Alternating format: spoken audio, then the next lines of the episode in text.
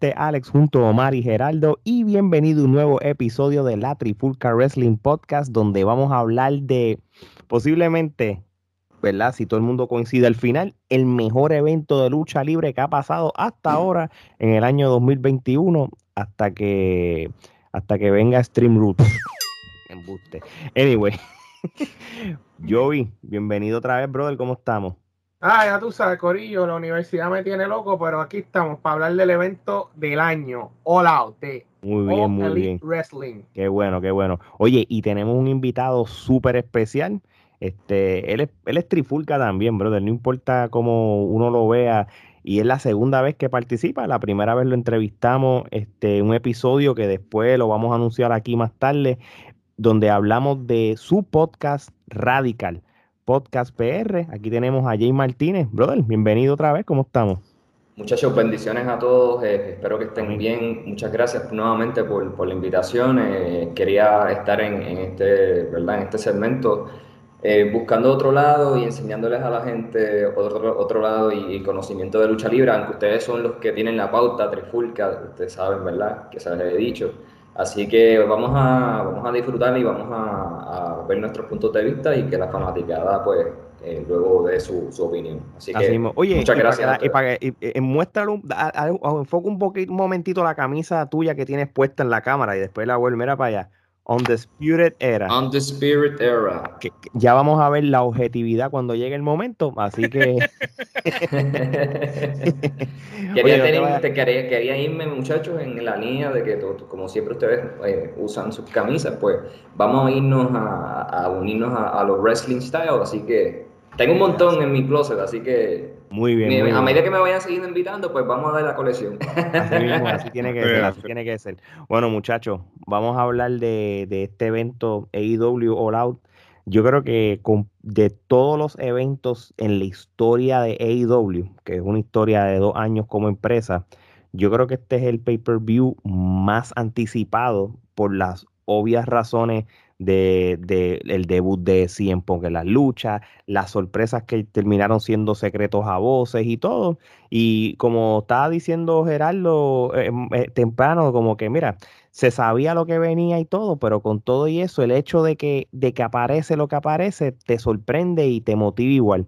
¿Qué tú crees, Gerardo? Este, ¿cómo, eh, realmente es algo como que hace tiempo el hype de un pay-per-view no se sentía, no importa la empresa.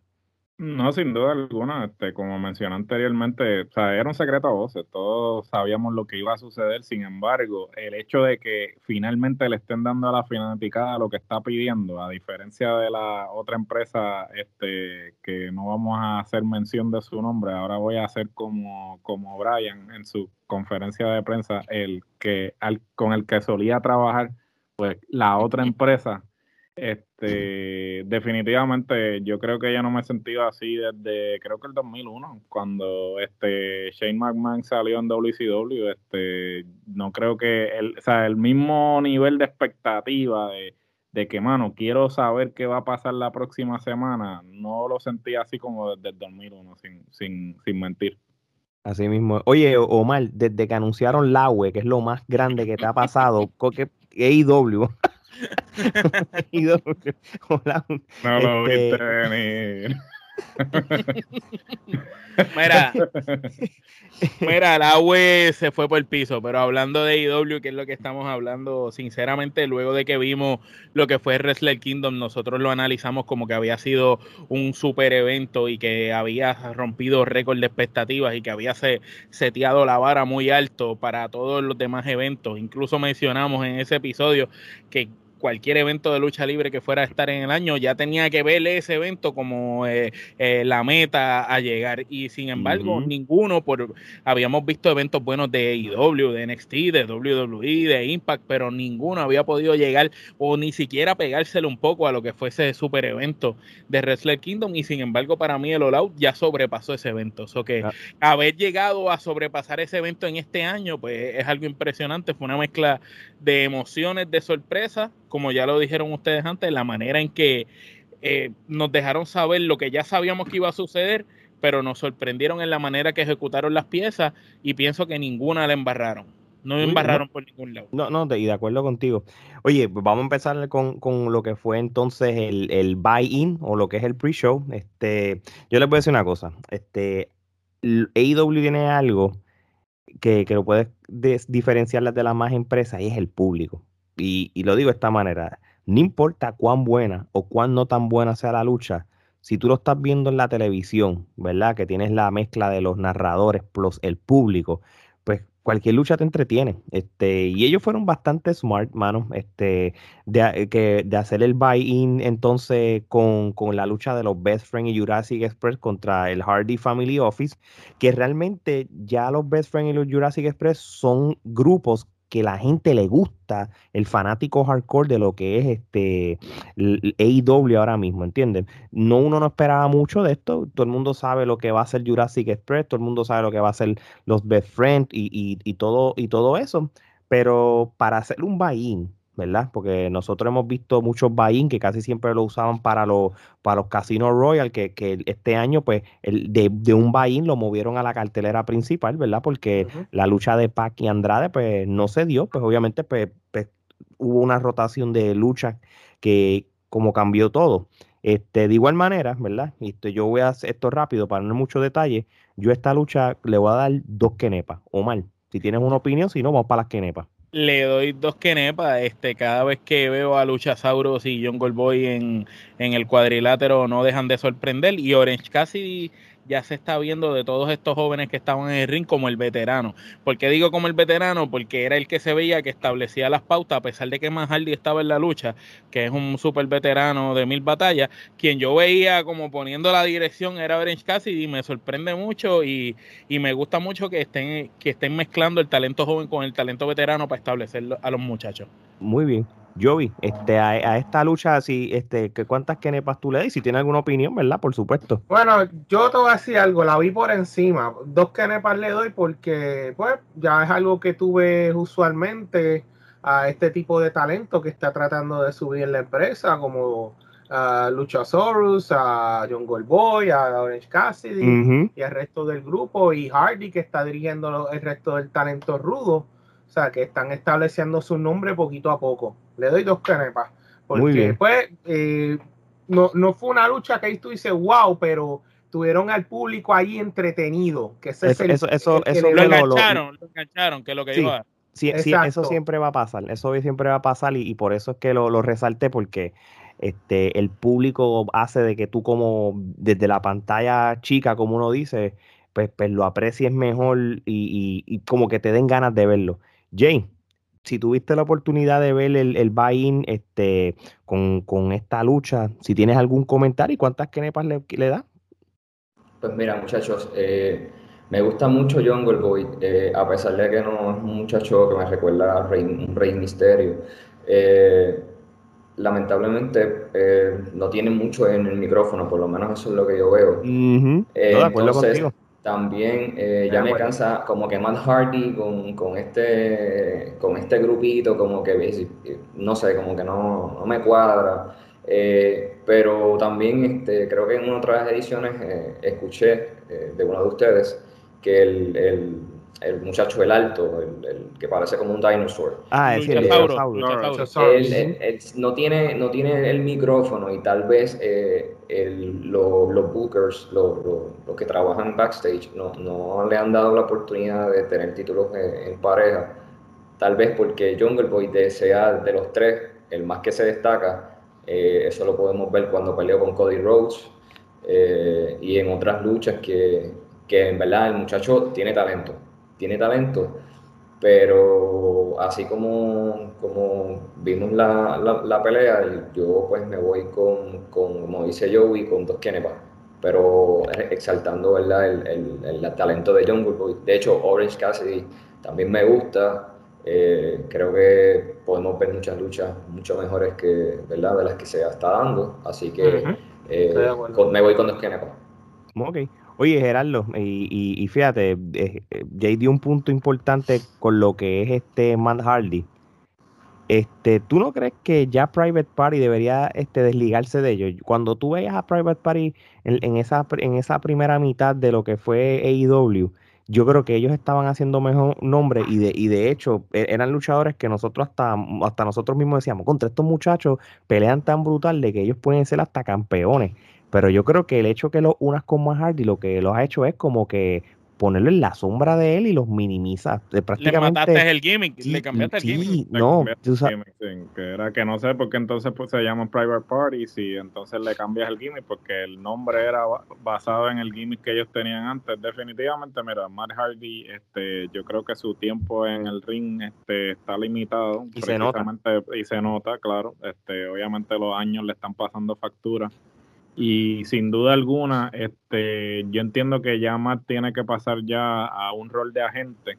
Este, él, no, él no tiene que estar como talento en pantalla, o manejador. Sino, o manejador. Este, inclusive no tiene que salir toda la semana. Te puede salir una que otra vez. Sin embargo, yo creo que la pareja, eh, o sea, Private Party no es la pareja que él debe estar manejando. Me parece que él podría estar manejando a los, a los Hollywood eh, Blondes, no, bueno, mentira, ¿cómo se llama? Sí, eh, lo, sí, sí. Lo, Pero ni eso, que, que, se quede en la casa siendo más muchachito. Ya es su tiempo pasó. que lo hace muy bien. Imagínate, es, trabajando como está trabajando y tiene, ya tiene como siete. Imagínate si no sale la empresa con los hijos. tuviese ya 15, eh, ah, tuviese ya. Yo quisiera añadir un detalle. Eh, dale, dale, mete mano. Bien brevemente, de esos muchachos, cuando yo comencé a ver Early Wrestling, eh, me gustaba, e, esa pareja me gusta. Eh, son bien atléticos, tal vez no tengan el micrófono, pero yo recuerdo que cuando comenzó All Wrestling, eh, en verdad hacían unas movidas increíbles, eh, se movían muy bien. Cuando le ponen a Matt Hardy al lado, como que, no sé ustedes, ¿verdad?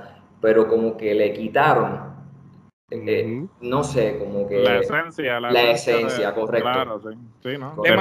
le, mataron el gimmick, el personaje. Ahora también hay que entender por qué lo hicieron. Porque cuando eso lo hacen es cuando en el otro lado los Street Profits tuvieron el campeonato por largo tiempo. Y tenemos que recordar que hay una similitud muy grande entre los Street Profits y Private Party. Aunque Private Party, según nos corrigieron nuestros mismos fanáticos una vez cuando lo estamos haciendo un podcast de un recap, ellos nos corrigieron que Private Party había estado antes que los Street Profits. O sea, si Private Party estuvo antes, pues yo pienso que ellos debieron defender su esencia y su gimmick y, sobresalir, porque ahora mismo los Street Profits, ¿dónde están? ¿Me entiendes? Ya pasó su momento, por decirlo así. Y sin embargo, Private Party se hubiera quedado con su gimmick, hubieran defendido. Pero para desligarse un poco de que nos vemos bien parecido a lo que están haciendo aquellos, empezaron a mutar el personaje poco a poco en esa transición hasta unirse a, a Manhardy, que a mí en lo personal no, no me gusta y estoy de acuerdo con ustedes. Pienso que le mataron el gimmick que tenían, que era muy bueno.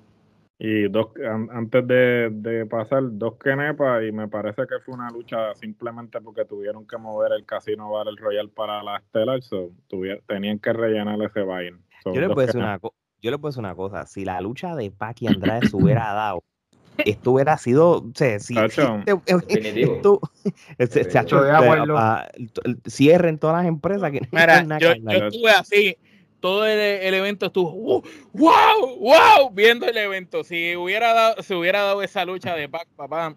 Sí, pero yo sé, yo sé, en, yo sé en el momento en que no estuviste así, pero de eso vamos a hablar más adelante. Oye, pues vamos entonces a lo que fue la, vamos a empezar con la cartelera como tal. Este, empieza el show con el por la lucha por el campeonato de TNT o el campeonato de la televisión, ¿verdad? En otras palabras, este Miro o ¿verdad? los que no lo conocen como Miro, lo conocen como Rusev, pues derrotas a Eddie Kingston eh, por pinfall, este, en cual, mano, fue una buena lucha. Este, yo creo que me gusta cuando dos luchadores te luchan a, a, la, a, o a lo old school, ¿entiendes? Este, yo creo que Eddie Kingston yo lo voy a considerar como una leyenda de las indies, ¿verdad? Y y, él llega a un punto que si no tiene campeonatos, mejor. Mejor haga este tipo de luchas buenas y todo. Y, realmente no, no, no, no nos fallo. De verdad que. Y Miro, mano, cada vez que Miro ha mejorado desde, desde que hizo el debut con la camisa de Mickey Mouse, tú sabes, lo mejor que ha podido pasar es eh, e, este gimmick de él. Me, me, gusta la racha que está haciendo con lo del campeonato, tú sabes, ahora con tantos talentos nuevos Yo creo que esa es la idea de que toda la semana defiende el título dos o tres veces en los pay-per-view. esto fue una muy buena lucha y esta lucha yo le voy a dar tres kenepas. Gerardo, voy contigo. Yo le voy a dar tres kenepas. Este, Miro definitivamente ha evolucionado precisamente desde su camisa de Mickey Mouse. Este, Eddie Kingston. Y el pelo rubio, el pelo rubio. y el pelo rubio, sin duda. Verdad, eh. Eddie Kingston es un obrero, mano. Eddie Kingston, este es ese luchador que quizás este, cuando tú ves su trayectoria, tú dirás, ah, este tipo pues no es la gran cosa, pero las personas que le eleva en esa trayectoria es lo que hace el, eh, el, el, resumen de él. So, este, ese tipo de luchador que quizás no se la den a él, pero los luchadores que él ayudó a establecer, se la dan. Eh, se la van a dar y ese es su legado desafortunadamente, pues, este, están los luchadores que necesitan un Eddie Kingston para poder lucir. Y si no hubiesen. Y Miro, y Miro eh, es uno de ellos, hay que reconocer. Y Eddie Kingston, si no existiera, este, no, no tuviéramos los, luchadores que, pues, desafortunadamente, sí, para bailar se necesitan dos, pero a veces hay uno que eh, baila mejor y hace lucir mejor al otro. So, yo le voy a dar tres kenepas, fue una muy buena lucha y Eddie Kingston es un valor. Eh, este, es una lástima que, que inclusive a él le queda trayectoria, ¿sabes? No estoy diciendo que está por retirarse, pero me hubiese gustado que esta plataforma se lo hubiese dado. Diez años eh, atrás. Diez años atrás, quizás. Muy bien. Joey, este, dame tu opinión y kenepa sobre esta lucha. Mira, lo voy a dar dos Sigue, dímelo. Y te, voy a decir por qué, y no es por, no es por culpa de Kingston. Kingston es, un buen jobber. Hace, él hace el trabajo que le, que le asignan. Kingston, por lo que yo sé, es muy bueno en el micrófono. Hace unas promos criminales. Eso, eh, las promos, yo me gozo las promos de él. Porque el tipo habla del corazón. Una cosa. Cabrón, cabrón Mosley, bueno, el micrófono. Y para que Mosley se vea chiquito al lado de Kingston, está Exacto. Exacto. Así de bueno es Kingston. ¿Qué pasa? Veo a Miro más de lo mismo. Ok, ha evolucionado. Tú ves a Rusev WWE, un lado. Ves a Miro AEW. Claro que sí ha evolucionado porque le han dado más poder creativo para poder desarrollarse.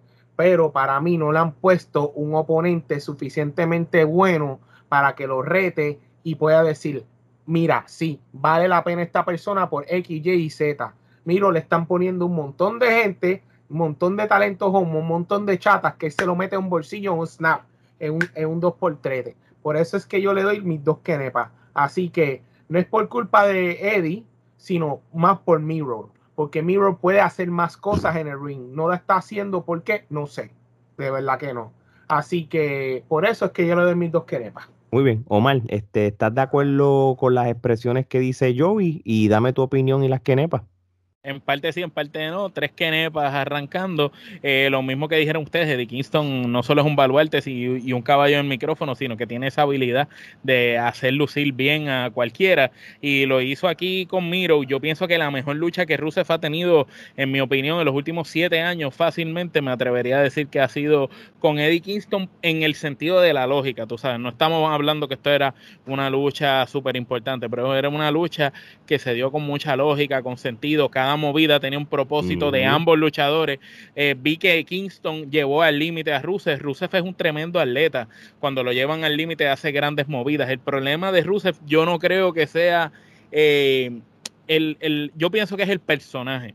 El gimmick que él tiene no es no es un, gran, un buen personaje. Y el personaje que tenía antes tampoco. Él tiene que, que, venir con un personaje distinto, una identidad distinta, pero el tipo tiene un físico impresionante. Ha mejorado drásticamente en su físico y en sus movidas. El tipo, se ve mucho más creíble. Y lo hemos visto con más soltura en el micrófono, pero todavía él en el micrófono se ve como, ah, soy un villano, soy malo y te voy a acabar. No se ve creíble como villano. Y pues pienso que deben de trabajar más esa parte de él. Pero ciertamente Eddie Kingston, un obrero, como dijo Gerardo, lo hizo lucir espectacular. Y Eddie Kingston es de estos luchadores que aunque no gane, la gente lo compra, la gente le encantó la lucha para hacer una lucha de abrir un show tan importante como este show. Yo realmente superó mis expectativas. Yo pensé que iba a ser un squash, que quizás iba a ganar Miro en un par de minutos, así en uno o dos minutos, y sin embargo vi una lucha decente, vi una lucha que se, se fajaron y trabajaron. Y no por lo que pueda dar, como dijimos, Kingston, sino por lo que podía dar Miro. Pienso que desde que están en IW oficial, que es la, mejor lucha que ha dado. Muy bien, muy bien. Eh, Jay, cuéntame, este, que, si tienes alguna opinión sobre esta lucha, ¿estás en acuerdo o desacuerdo con lo que hemos dicho y cuántas kenepas? Eh, yo le doy tres kenepas. Eh, nunca he sido un fanático de Rusev o de Miro ahora en IW. Eh, sí eh, reconozco, como bien dicen los muchachos, que eh, ha trabajado su físico, se ve impresionante. en mi opinión, creo que deben ya buscarles unos oponentes más este, de, ¿verdad? De, calibre, de calibre. Yo en lo personal me gustaría ver que lo machen con Wardlow, el que estaba con MJF, o con Jake Hager para mí serían dos luchas eh, muy interesantes, eh, ya que dos, son dos luchadores eh, básicamente con la cultura física similar. Exacto. pero de ambos que mencioné, más con Wardlow, porque pienso que Wardlow lo que le falta es micrófono.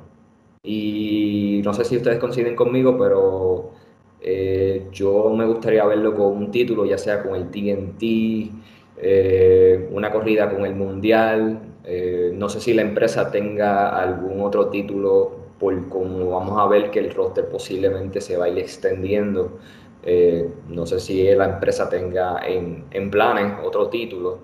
Así que mi opinión en ese sentido es que me gustaría ver esas dos luchas y eventualmente también una corrida por el título, aunque no creo que se la den a Miro, ¿verdad? Eh, pero, que estén las conversaciones, que estén esos storylines de que aunque no lo gane, pero que, vaya a luchar por campeonato, para el campeón mundial de que sea, ¿verdad? Y que tenga sentido. Yo pienso que lo, que está diciendo Jonathan, perdón que interrumpa rápido, un comentario de él, lo de Warlow tiene mucho sentido, pero a mí lo que me huele es que la historia de Warlow se va a ver atada a la de NJF. Tan pronto NJF sea campeón, ahí es donde va a venir eh, la riña con Warlock, como que siempre ha sido opacado por la figura de NJF que no lo ha dejado brillar, y ahí es donde se le va a revelar como babyface, y ahí es donde terminaría Warlock sorprendiendo a todo el mundo y ganando. Entiendo yo que esa es la historia que, se ve venir a largo plazo, porque ya han tenido careos entre ellos, y Warlock es muy bueno, pero todavía está verde. Eh, lo que es Warlock, eh, Luchasauros, este le falta. Tal vez si tú me dices Brian Cage, y el mismo Lance Archer, que son luchadores grandes, pesados, creíbles también, pues hasta el Hobbs ese que está con Taz, el, el trigueño es muy bueno también. Yo pienso que ah, esos luchadores que te mencioné están yo creo que a la par de Miro, porque es que tal vez si pones a Warlow, Warlow tiene menos experiencia todavía. Entonces le pusieron a Eddie Kingston, que es un veterano, para que cogiera a, Miro y lo hiciera lucir súper bien. Si lo pones con Warlow, pues es difícil que luzcan igual. Yo creo que Alex, eh, eh, Alex algo bien breve. Lo que Omar está diciendo me recuerda a cuando hicieron la historia Batista Triple H. Creo que estás por esa línea de que pues, eran parte de un grupo y eventualmente pues Batista traiciona a Triple H porque obviamente la empresa quería hacerlo campeón mundial. sí, el, la de, ah, y, eh, sí, y, yo creo que cuando eh, yo AEW ha sido bastante precavido y, bastante paciente de cómo corren los storylines. Los storylines te pueden correr de cuatro o seis meses hasta un año. MJF y, y Jericho, que lo vamos a hablar ya mismo, es un storyline que lleva mucho tiempo y tuvo su razón de ser de cómo empezó todo el campeonato TNT es un campeonato que se presta para eso. Y, en esto sí se le toca la razón a Joey, ¿verdad? Este, que, que obviamente, pues, la, idea de este campeonato es que tú le sigas dando mejor competencia, mejor competencia, mejor competencia para tú como público en un momento dado digo, hmm, este es el que le va a ganar. Y, y hasta en este, hasta ahora mismo, Eddie Kingston posiblemente es el contrincante, vamos a llamarlo así, más conocido, más fuerte, el que uno hubiera pensado que, que le pudiese ganar. Sí, vas a ver que entre medio vas a ver un par de luchadores de menos standing, porque tú tienes que guardar lo mejor para los pay-per-view, ¿verdad? Y esto, ¿cuándo va a ser el próximo pay-per-view? En noviembre. si yo no, a menos que haya un evento especial de IW, yo pienso que Miro debería tener todo ese título hasta allá y le den a alguien que, que diga, hmm, tú sabes qué, ahora sí se apretó esto. Y, me gusta. Se me, me, gusta como, como lo, están llevando las historias como tal. Lo mismo con esta próxima lucha. Y voy a Espérate, las quenepas de Jonathan, que lo interrumpí, no las llego a decir. No, él dijo sí, tres, dije al principio. El yo, a mí se, yo, yo, yo iba a hacer... Disculpa, fue que yo lo interrumpí, disculpa. No, tranquilo. Oye, y, y, yo no sé si estos son storyline o, hay un propósito, pero y esto lo podemos hablar ahorita con quien quiera opinar. Y pero voy a empezar contigo, oye, que me des tu opinión. La lucha de John Moxley contra Satoshi Kojima, este, esto es una lucha que fue bien strong style, estilo eh, Japón. Yo creo que esto es lo que John Moxley, quitando las cosas hardcore, pues es lo otro que él es bueno. ¿Tienes alguna opinión de esta lucha y cuántas que nepa? Eh, John Moxley, en verdad me gusta su, su gimmick, o sea, su, su, su estilo de, de, lucha, eh, su, rol de, ¿verdad? de personaje. Claro. Eh, no, no te diría que, que el, el, otro el luchador japonés, aunque es una leyenda, no lo conozco muy bien, pero sé que es una leyenda en, en Japón. yo, yo espero que John Moxley le den no sé, que vengan personas de, de New Japan o de otras empresas, porque yo creo que él ya, él ya dominó prácticamente eh, el, el, roster y, entiendo yo que él eventualmente pueda volver a la corrida nuevamente de campeón mundial, porque a la gente le gustó, eh, hay, hay un, un sinnúmero de, de personas que, que le gusta su estilo pero como tal, eh, lo que he notado es que como que ha ganado masa muscular y ya no es el, el, el lo que era en WWE y se ve un tipo súper... Exacto, digámoslo, gracias. Este, se ve súper fuerte. Eh, me gusta ese estilo porque la, la fanaticada se lo, ¿sabes? se lo vive, le gusta. Pero en sí, en sí, eh, puedo darle entre eh, cuatro, cuatro, le voy a dar cuatro canepas. Eh, me gustaría que le hicieran buenas historias. Eh, Moxley ha demostrado, ¿verdad?, en, su carrera y, lo que yo conozco pues, un poco de él, es que es uno de los élites y me gustaría que se diera nuevamente la lucha con Kenny Omega, pero por favor, que no sea eh, la, la mierda, perdón por la expresión, pero la estupidez de, las explosiones que literal eran como de, no, fueron las explosiones que el público esperaba, pero como una, como una lucha hardcore de, al estilo Japan y, y, se va a dar súper buena. Así que le doy cuatro kenepas y, y entiendo que Mosley tiene, tiene mucho que dar, pero como que ya es hora que le pongan otro otros oponentes porque en verdad domina, Muy bien, muy bien. Omar.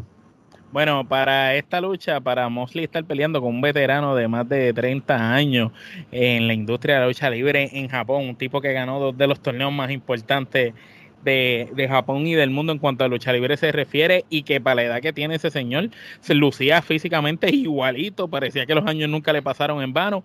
Sí, obviamente se nota que Mosley es mucho más rápido porque es mucho más joven que él, pero el señor como quiera batalló duro y llevó a Mosley a luchar. Este John Moxley que luchó en esta pelea era un Moxley que veíamos luchar cuando estaba en el chill como campeón cuando tuvo el campeonato, ¿cuál fue el, Intercontinental o el US que tuvo solo él? Eh, no, pero fue el primero que tuvo como de chill cuando estaban yo creo que fue el, Yo creo que fue el US, porque el, US, yo creo que fue el US. ese John Moxley que era luchador, que no era el guapetón loco, sino luchador. Aquí vimos a John Moxley llaveando, haciendo llaves movidas, se fue al Tommy Dame, lastimándole las manos. Vimos un gran John Moxley como luchador. Y ese John Moxley a mí me interesa verlo más en el ring. Quizás me gusta el personaje, el gimmick está cool, pero si dentro del ring lo que veo es lo mismo de siempre, par de puños y patadas y rápido quieres darle con cosas y no estás llevando la lucha a otro nivel, pienso que este evento se trató de, de hacer cosas clásicas pero que tuvieran más sentido y me encantó la lucha y no solo la lucha, cuando la lucha termina y viene la sorpresa que viene, me encantó más porque así está justificando que, el, eh, que la cuestión que Jan Moxley había peleado con Kenta, había peleado con otro japonés que se me olvidó el nombre, había peleado con Kenta también, peleó con este y ahora va a pelear con el otro también el miércoles. Eso que está bildeando a John Moxley como el luchador que está peleando contra los japoneses. Entiendo yo que eventualmente al final tendrás que traerle uno de los caballos, caballos de Japón, ya sea Okada Ibuchi o algo así, y ahí yo pienso que la lucha va a ser otros 20 pesos. Sí, yo, yo, yo entiendo de que, eh, por eso que te digo que AEW e sabe lo que hace, de que por algo es que te están trayendo esto. Y si estamos hablando de las famosas alianzas, de que va a haber lucha libre eh, de representación de IW en, en, futuros eventos como quizás los Wrestle Kingdom de la vida o, viceversa como está pasando, que, los luchadores de New Japan pues, lo están trayendo a los Estados Unidos para los pay-per-view de IW, estos son acuerdos. So, prácticamente tiene su razón de ser, tú sabes, prácticamente ganarle a Kojima, pues eh, ganarle una leyenda y en su resumen eso es, perfecto, tú sabes, el, el, el americano ganándole japonés. Y, yo creo que la lucha con Minoru Suzuki este, va a ser un clásico, pero no creo que Mosley vaya a perder con él, tú sabes, porque vamos a ser realistas. Este, Suzuki, eh, ¿cómo lo voy a poner de esta manera? Es una leyenda, está para hacerle el eh, favor. Eh, ya, esto es ya, este, para, esto es otra lucha para su resumen, ¿entiendes? Y, y obviamente, Suzuki es posible, entre Suzuki y el de ayer, tú sabes, Suzuki es mucho más. Este hombre hasta, hasta Mix Martial Arts, el, tipo de lucha en, vida real, ¿verdad? Quitando la lucha un estilo de lucha. Sí. Eh, eh, vamos a ser realistas, no mucha gente es fanático de las luchas de esta línea, de esos strong style, todas esas cosas. La gente, lamentablemente, el público moderno de lucha libre lo que le gusta son que estén volando encima de la gente, las patas voladoras, los super todas esas cosas. Pero, pero estas luchas, por alguna razón, a mí me entretienen. Hay, gente que le gusta lo técnico, los llaves, hay gente que le gusta el strong style.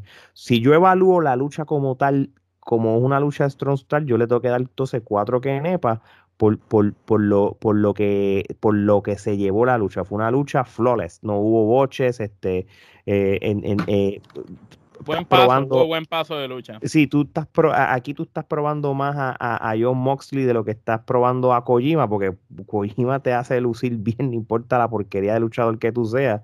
Y, te lo, y, y yo no soy fanático de John Moxley, so puedo ser hasta bien crítico con él, y fue una buena lucha. So, Joey. Ok, voy a hacer, voy a hacer un poquito rompecorillo aquí, pero voy a tener que yo yo te yo, yo tengo que emitir mi opinión. Para mí John Moxley se está convirtiendo en Japón en lo que es el próximo Stan Hansen. Les voy a explicar por qué.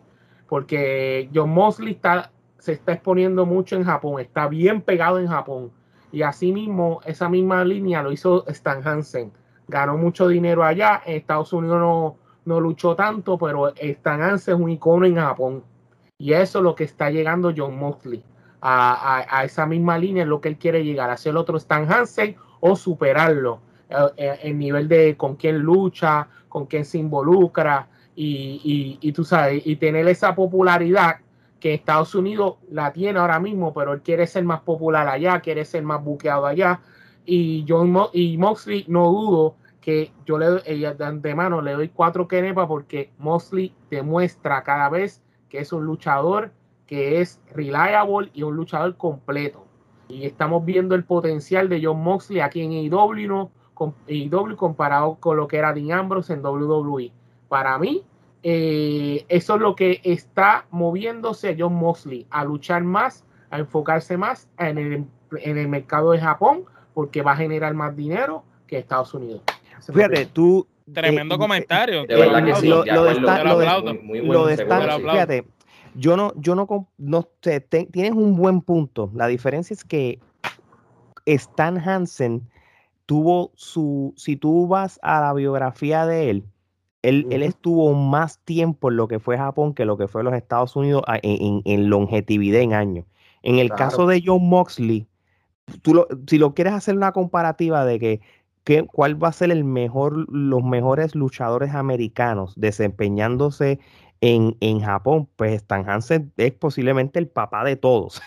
¿verdad? Porque, por, pero, y, y, John Moxley, pues puede ser eh, eh, ese próximo, ¿verdad? Lo que pasa es que hay muchos luchadores, acuérdate que eh, hay muchos luchadores que no son de Japón, que ya están dándola allá en New Japan, pero en el caso de John Moxley, John Moxley, yo lo veo de esta manera.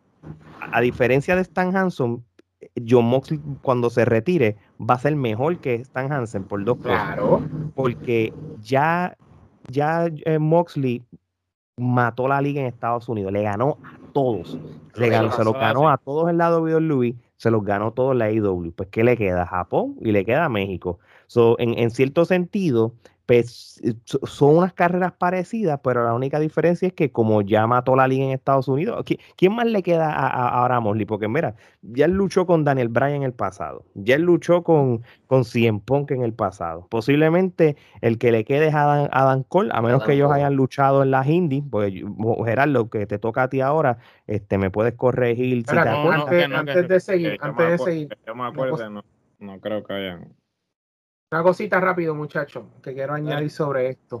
Eh, eh, eh, por esa línea que me estoy tirando um, sobre John Mosley, que es un ejemplo, um, para mí, él se va a enfocar más en el mercado de Japón, porque ya con el talento que ha entrado a la empresa, él no va a poder brillar mucho y se va a enfocar más en Japón. Para mí, Moxley se va a enfocar allá porque ya como talento va a seguir brillando, al igual que en México también, que como dijo eso, eso que dijiste, que eso fue lo que pasó en, en los 80, tú sabes, Stan Hansen conquistó Estados Unidos y cuando ya terminó los territorios aquí, que ya no tenía más nada, pues fue para Japón, porque ya él había ido a Japón en tours, pero no, pero se estableció allá. En, el, en el caso de, en el caso de Stan Hansen, no fue lo mismo que Mosley. Stan Hansen decidió hacer más su carrera en Japón, pero, pero no, no tuvo el éxito que tuvo en los Estados Unidos. O sea, prácticamente, si tú ves el resumen de Hansen, la gente va a pensar en él en Japón. En Estados Unidos no hizo mucho ruido, sí, claro. Él, estuvo en la WWE. En, en Japón, o sea, el problema, la cuestión de los gaijin, eh, que es como le llaman a los extranjeros en Japón, el, el, el, luchador de Estados Unidos siempre ha sobresalido en Japón porque es grande y Stan Hansen era un tipo grande. Eh, lo mismo pasó con Vader, lo mismo pasó con, con Brody. Todos estos luchadores que son imponentes físicamente, pues el japonés se impresiona, ¿no? Porque el japonés viene de esa cultura de, del kaiju, de el Godzilla, tú me entiendes, de, ah, de las cosas impresionantes, grandes.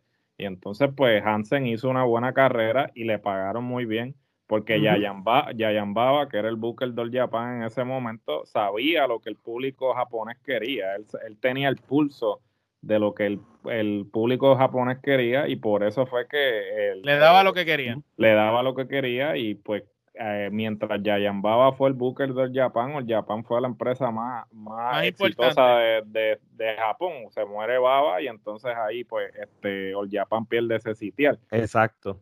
Ah, pero... pero... pero sí, sí, pero vuelve a lo mismo. Sí, él hizo ruido en los Estados Unidos y, y, y, y en los Estados Unidos es conocido un Hall of Famer de WWE.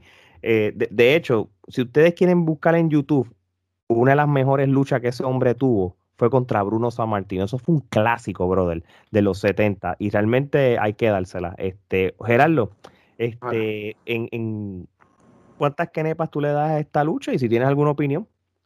Yo le voy a dar cuatro kenepas. Este, eh, yo creo que ya había mencionado anteriormente que la cuestión esta de Moxley haciendo los gimmick matches ya como que me, tenía cansado ya porque realmente como que estaban utilizando mucho los gimmick matches sin ningún propósito y me gusta ahora el hecho de que pues se esté probando con todos estos eh, luchadores de calibre de los mejores representantes del, del strong style y este le da a él este otro le da credibilidad y le, y le da otra manera de, de, probarse de decir ok yo no solamente eh, hago eh, alambre de púa o esto, o sea, yo también... No, no soy un loco nada más, no soy un loco. No soy un loco, entonces yo creo que él ahora lo que está haciendo es que todo lo que sea eh, Deathmatch lo va a hacer en GCW y entonces ahora en AEW solamente se va a enfocar en lo que es este, luchar, o sea, demostrar el calibre que él tiene como luchador. De hecho, Gerardo, dile a la gente, porque acabas de hablar de Isidro, ¿qué ocurrió el día antes? Porque ese tipo se tuvo. ¿Qué, ocurrió el día antes? Pues para aquellos que no están enterados, este, todos saben que el campeón de GCW era Matt Cardona, que había derrotado a Nick Gage. Este, Nick Gage, el que luchó con Jericho hace unas semanas atrás. Este, entonces, este, pues Cardona hizo un eh, reto abierto a cualquiera que quisiera retarlo por el campeonato mundial y pues eh, salió John Moxley y lo derrotó y se convirtió en el eh, nuevo campeón de GCW o Game Changer Wrestling. para aquellos que este, no conocen y también los invito a que consuman el producto, están haciendo unas cosas buenas y el que es fanático del Deathmatch este, debería estar viendo esta empresa porque creo que es la que está ahora poniendo el deathmatch en el mapa. Eh, pero volviendo entonces a lo de Moxley, creo que esto le está dando una credibilidad. Ciertamente esto es algo que él quiere hacer porque Moxley es un tipo que no se conforma, sino que quiere, quiere estar haciendo como par de cosas a la misma vez, que era lo que, o sea, le quitaron las esposas que tenían en WWE y él se desató porque Moxley era un tipo que hasta en IWA Puerto Rico luchó. O sea, Moxley es un tipo que, que no le importaba si tenía que luchar en, la, en la gomera allí en la esquina, él, él, él luchaba, ¿sabes? Porque es lo que quiere la experiencia. Y sin, y sin duda alguna, cuando voy a Suzuki, este, por poco me, me, emocioné, me emocioné porque, Yo por un momento no sabía si estaba viendo un show de Japón o de, Estados Unidos. ¿Qué tipo, ¿sabes? Qué mejor representante del Strong Style y qué más credibilidad que luchar con Suzuki.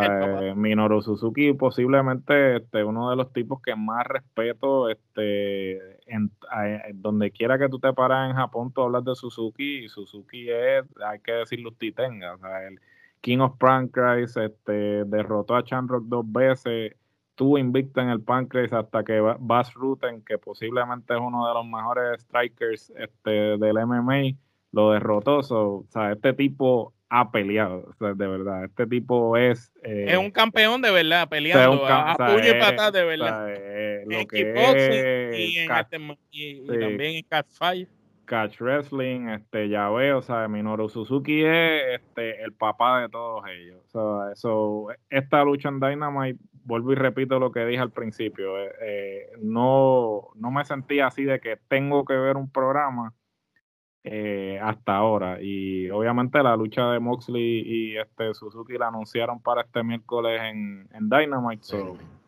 la que fueron, fueron estratégicos, volaron a Suzuki a hacer la, la aparición en All Out y lo tienen luchando el miércoles también. Ah, no, claro, porque esto está eh, fríamente calculado. O sea, esta gente, y es lo que tú dijiste, o sea, ellos le están dando como que el build-up para que finalmente entonces concluya con uno de los grandes, Okada o Tanahashi o, o, uno de los uno de los grandes de New Japan, que eso es lo que entonces con este, Okada, yo creo que si Okada aparece en AEW, se eh, cae AEW, todo el mundo se vuelve. yo pienso que este un, eh, esto tiene que ser hoy, hoy por ti, mañana por mí. Ya eh, Japan está poniendo su granito. Ahora, ahora a ver quién tú me envías tiene que mandar para Van a ser tres van a ser tres días. Va a ser tres días y eso va a ser un, eso va a ser un, un, carnaval de lucha libre de todas las empresas. Lo que va a ser Impact, va a ser el, el, que va a iniciar el carnaval de luchas en, en Bound from Glory, ¿verdad? Que es lo que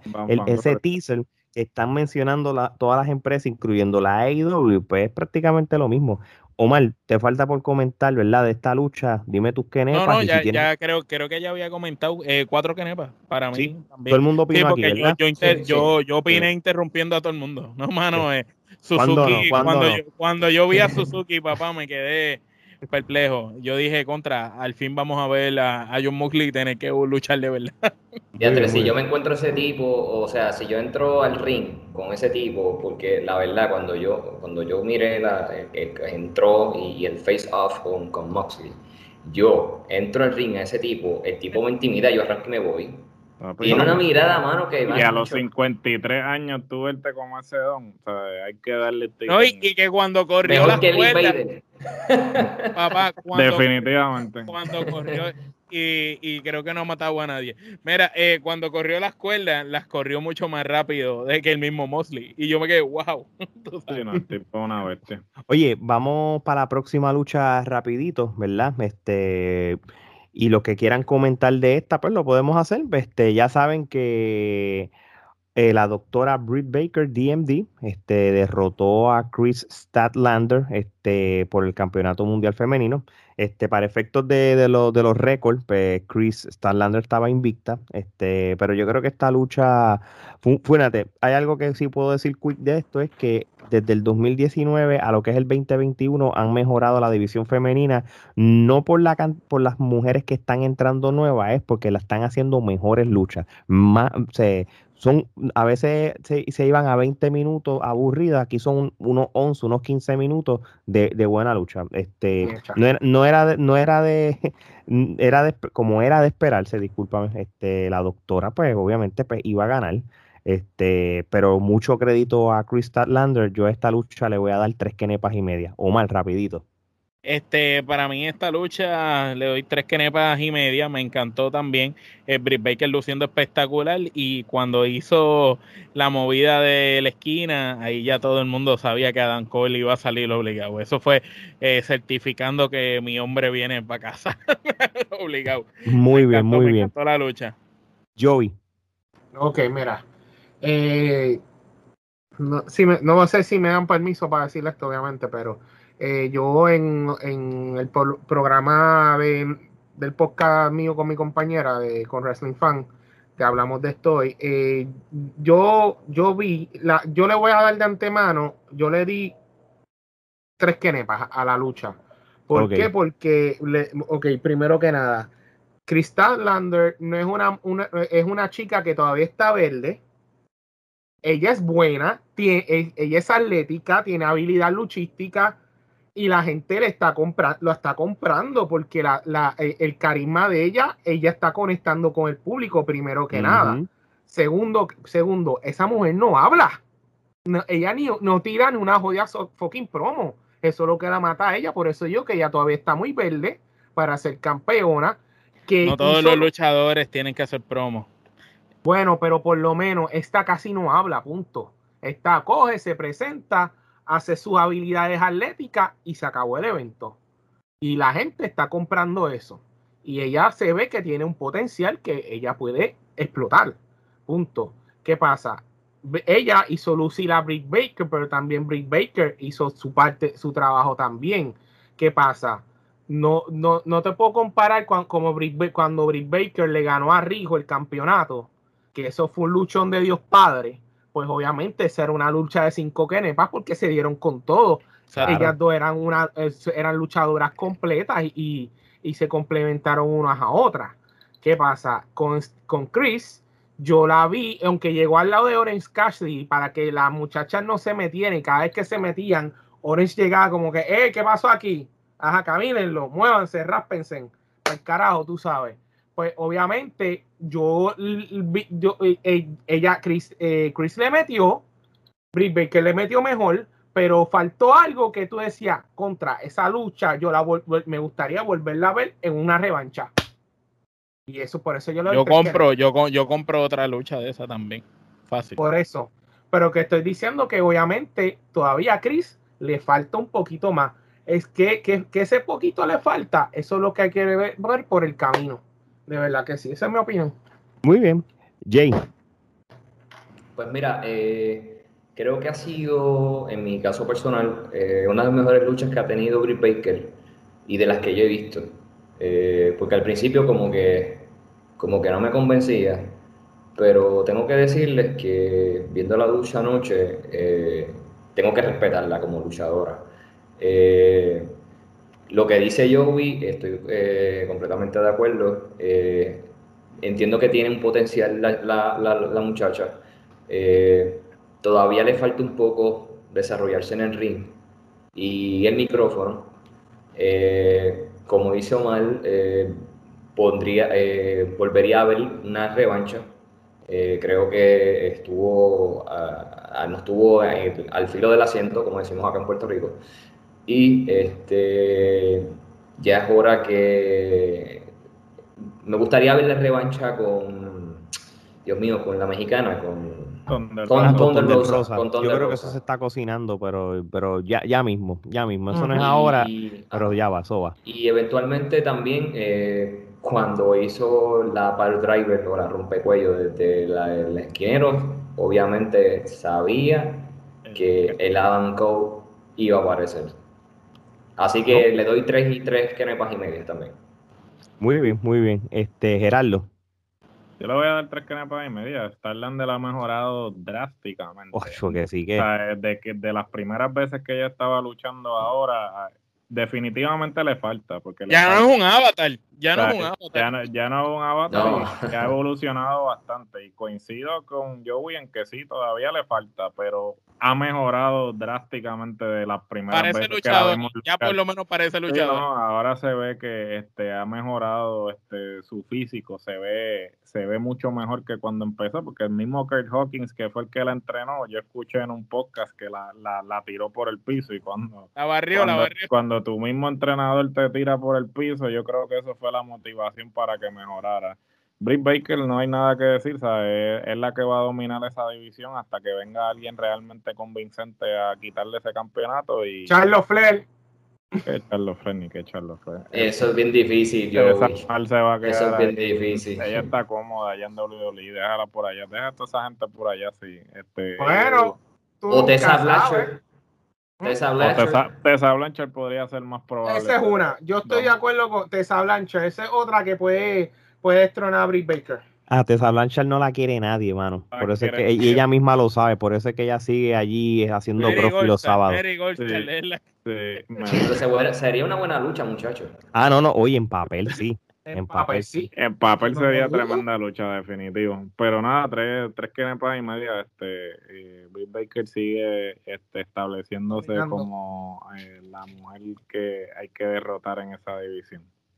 Muy bien. Este, ya todo el mundo opinó de esta, ¿verdad? Sí, sí, pues perfecto. Eh, como somos muchos a veces. No, y coincidimos, todos, dimos de 3 a 3 y media, todos coincidimos. No, ok. Bueno, este, la próxima lucha, este es por el campeonato de la AEW en pareja, los Young Box contra la lucha Brother. Y esto, mano, e, e, este tipo de lucha que, es, la lucha está tan brutal que yo no tengo tantas palabras de decir, simplemente le doy el, la, si tú coges las Amazonas, el, la, el, el, el, bosque de las Amazonas, todo eso lleno de quenepa, es esa lucha. Él, yo, yo nunca había... Pues claro. Fuiste a buscar la, la, discografía de muelas de gallo en Spotify, tan pronto viste la entrada, habla claro. No, no, papi. Te, te intrigo, te intrigo. Tú sabes que. que, que gallo, y está, coño, mano, ellos si hubiera sido yo, yo me hubiera rankeado, yo hubiera, salido yo hubiera puesto a Cypress Hill, brother. Eso hubiese hecho. Tú hubieras puesto a Cypress Hill. A Cypress Hill la hubiese Tú ponías a Virriel rapeando. Ahí sí, te digo que otra cosa, pero nada. Pero, eh, pero, pero Muelas de Gallo no estuvo mal porque esa entrada nos trajo confianza. Mira que siempre Penta sale al ring confiado y Phoenix también, pero yo nunca había visto una entrada de los dos juntos que se vieran. Tú los veías y tú veías cuando yo los veía, escuchaba los comentarios de nosotros en la antesala diciendo, es el momento de ellos, tienen que ganar, porque es que ya se veía un aura, ellos se veían superiores como entraron, eh, como se desenvolvieron. La gran mayoría de la lucha, vamos a ser honestos, los John Box son excelentes, pero los Lucha Brothers fueron las piezas claves que llevaron esa lucha a otro nivel. y obviamente para bailar se necesitan dos. Pues dale, continúa, continúa. Los Lucha Brothers llevaron esa lucha a otro nivel y me gustó que por fin por fin, por fin se merecían ese campeonato en pareja en una empresa mundial y que los reconocieran como la mejor pareja del mundo, excelente. De verdad que eh, ya habíamos visto luchas de los John Box y ellos, varias luchas tanto en México como en las independientes y también acá. Y para tú ver la misma lucha varias veces y ver algo distinto, se necesita. Y esta lucha la hicieron completamente distinto. Jugaron con lo que siempre han hecho, que es el no da, como la lucha era tipo tornado, que no había ataque, eh, se les hace más cómodo a ellos luchar en ese estilo. para ellos es, no, chachos, se, lo, se le hicieron el no, no, dar el relevo, eso es wow. Ese, ese, es el estilo de lucha de las dos parejas que estaban ahí.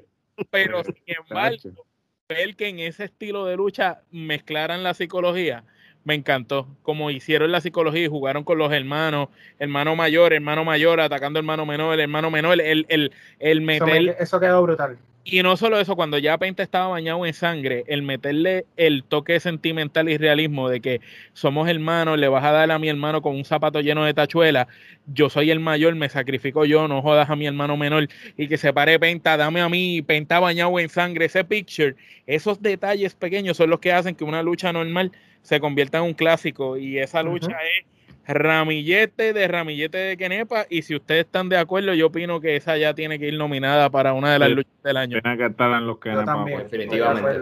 Y, y, voy a comentar que también. La pues Dale tu turno. No, no, yo sé, pero rapidito.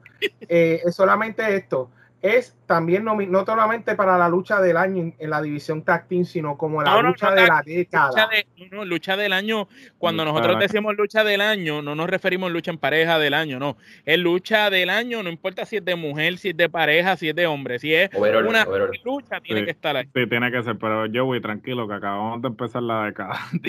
Sí, yo sé, pero tiene, que estar, si en las luchas de la década una de esas tiene que ser de las más comentadas ahora mismo. Me lo que quiso decir que en los últimos 10 años esto es una de las mejores luchas que ha habido y, punto. Y, yo esto solo la compro.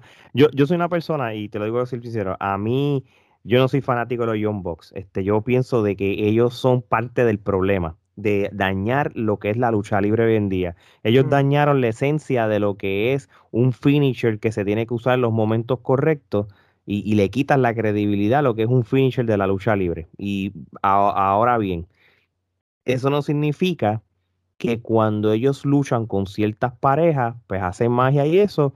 Y yo que aquí me veo como, vamos a llamarla así entre comillas, como los haters de los Young Bucks, yo sí he reconocido desde que ellos se han unido a Omega para, para estar parte de, de este establo que ellos tienen, ahí es que me gusta, porque los Young Bucks saben que tienen muchos haters como yo criticando lo que yo estoy criticando porque ellos lo saben y ellos se están mofando de, la gente que critica como critico yo.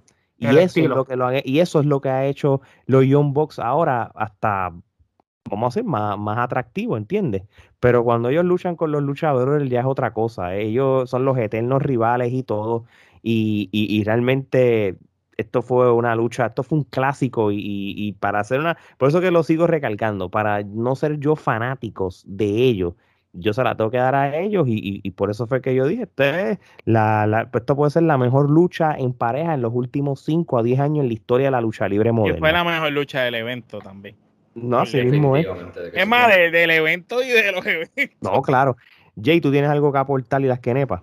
Mira, eh, coincido con todos ustedes, eh, ramilletes de Kenepas, porque la verdad que eh, es un orgullo, y esto es verdad, mi aspecto bien, bien personal, es un orgullo que podamos tener unos campeones mundiales en parejas latinos, latinos, eh, como, como es Penta y como es este, ¿verdad? su otro compañero. Phoenix, Phoenix gracias.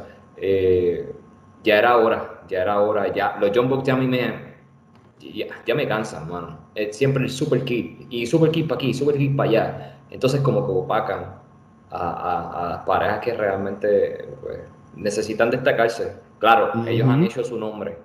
No los he seguido mucho, pero por lo que he visto, eh, ya ellos hecho, han hecho su nombre en Japón y, en otras empresas. Pero ya era el momento que, que, que le dieran los campeonatos a, a estos muchachos y, de verdad yo me sentí súper orgulloso de, de, ser latino y, la entrada quedó espectacular. Eh, la entrada eh, fue algo bien cultural, eh, como, se acostumbra a hacer en México, ¿no? estaban en Chicago, brother, que eso está lleno de chicanos allí, brother. Yo estaba en casa. ¿Están las mejores parejas en AEW? Y como bien dice, como bien dice Omar, este cuando vi en centrada, eh, definitivamente yo sabía que iban a darle los títulos a ellos. Eh, y, aunque no se, no se diera una entrada como de, ¿verdad? Se la dieron a ellos. Yo sabía y, ya era el momento ya. Esperamos, ¿verdad? De ahora en adelante que, que qué sé yo, eh, traigan parejas de New Japan, de Impact, eh, de, de, otras empresas para. Santana, que Santana y Ortiz no han peleado. Santana y Ortiz, ah, seguro. yo, va a ser una lucha cinco estrellas. Puerto Rico contra México, ¿sabes? Yo creo que el hecho y, yo creo que el hecho que ellos tengan los campeonatos abre una brecha de, de, de rivalidades futuras. La gente que consume Impact Wrestling, no importa eh, que en los momentos buenos o malos, Santana y Ortiz contra los Lucha Brothers siguen siendo un clásico. Ellos también tienen buena química, la misma química que tienen con los Young Bucks. Mano, FTR. Yo espero que FTR le dé, antes que se molesten y se vayan a, otro lado, e, este el, es el break. Ya, mira, ya sacaron del mapa a los Young Bucks. Pues déjalos ahí, más, mira, que, que cojan el campeonato de TNA si quieren y se vayan para allá un ratito, aunque ellos, ellos sean parte de, de, la gerencia de IW. So, ¿quién me falta? El Butcher y el Blade que, esos tipos son otra Así mismo es que uno de ellos regresó. Gerardo. le voy a dar este ramillete de Kenepa, sin duda alguna. Este, yo pues siempre he tenido este los, los box son los box. Ellos van a hacer lo que van a hacer. Este, tú puedes ser fanático de lo que hacen o simplemente no te puede importar, pero hay que dársela en cualquier liga. Este, AEW se ha destacado por esto, por darte a, cada, cada persona darle lo que le gusta. Tenemos este, la lucha esta de 20 spots, tienen la lucha más técnica, cada lucha cumple un propósito y es este apelar a un fanático en particular. Y eso es lo que a todos, a todos los fanáticos de la todos lucha los fanáticos de la lucha libre. Entonces, en ese aspecto, AEW por eso es que está sobresaliendo, porque está atendiendo todos los pequeños subgrupos que hay dentro de la lucha libre.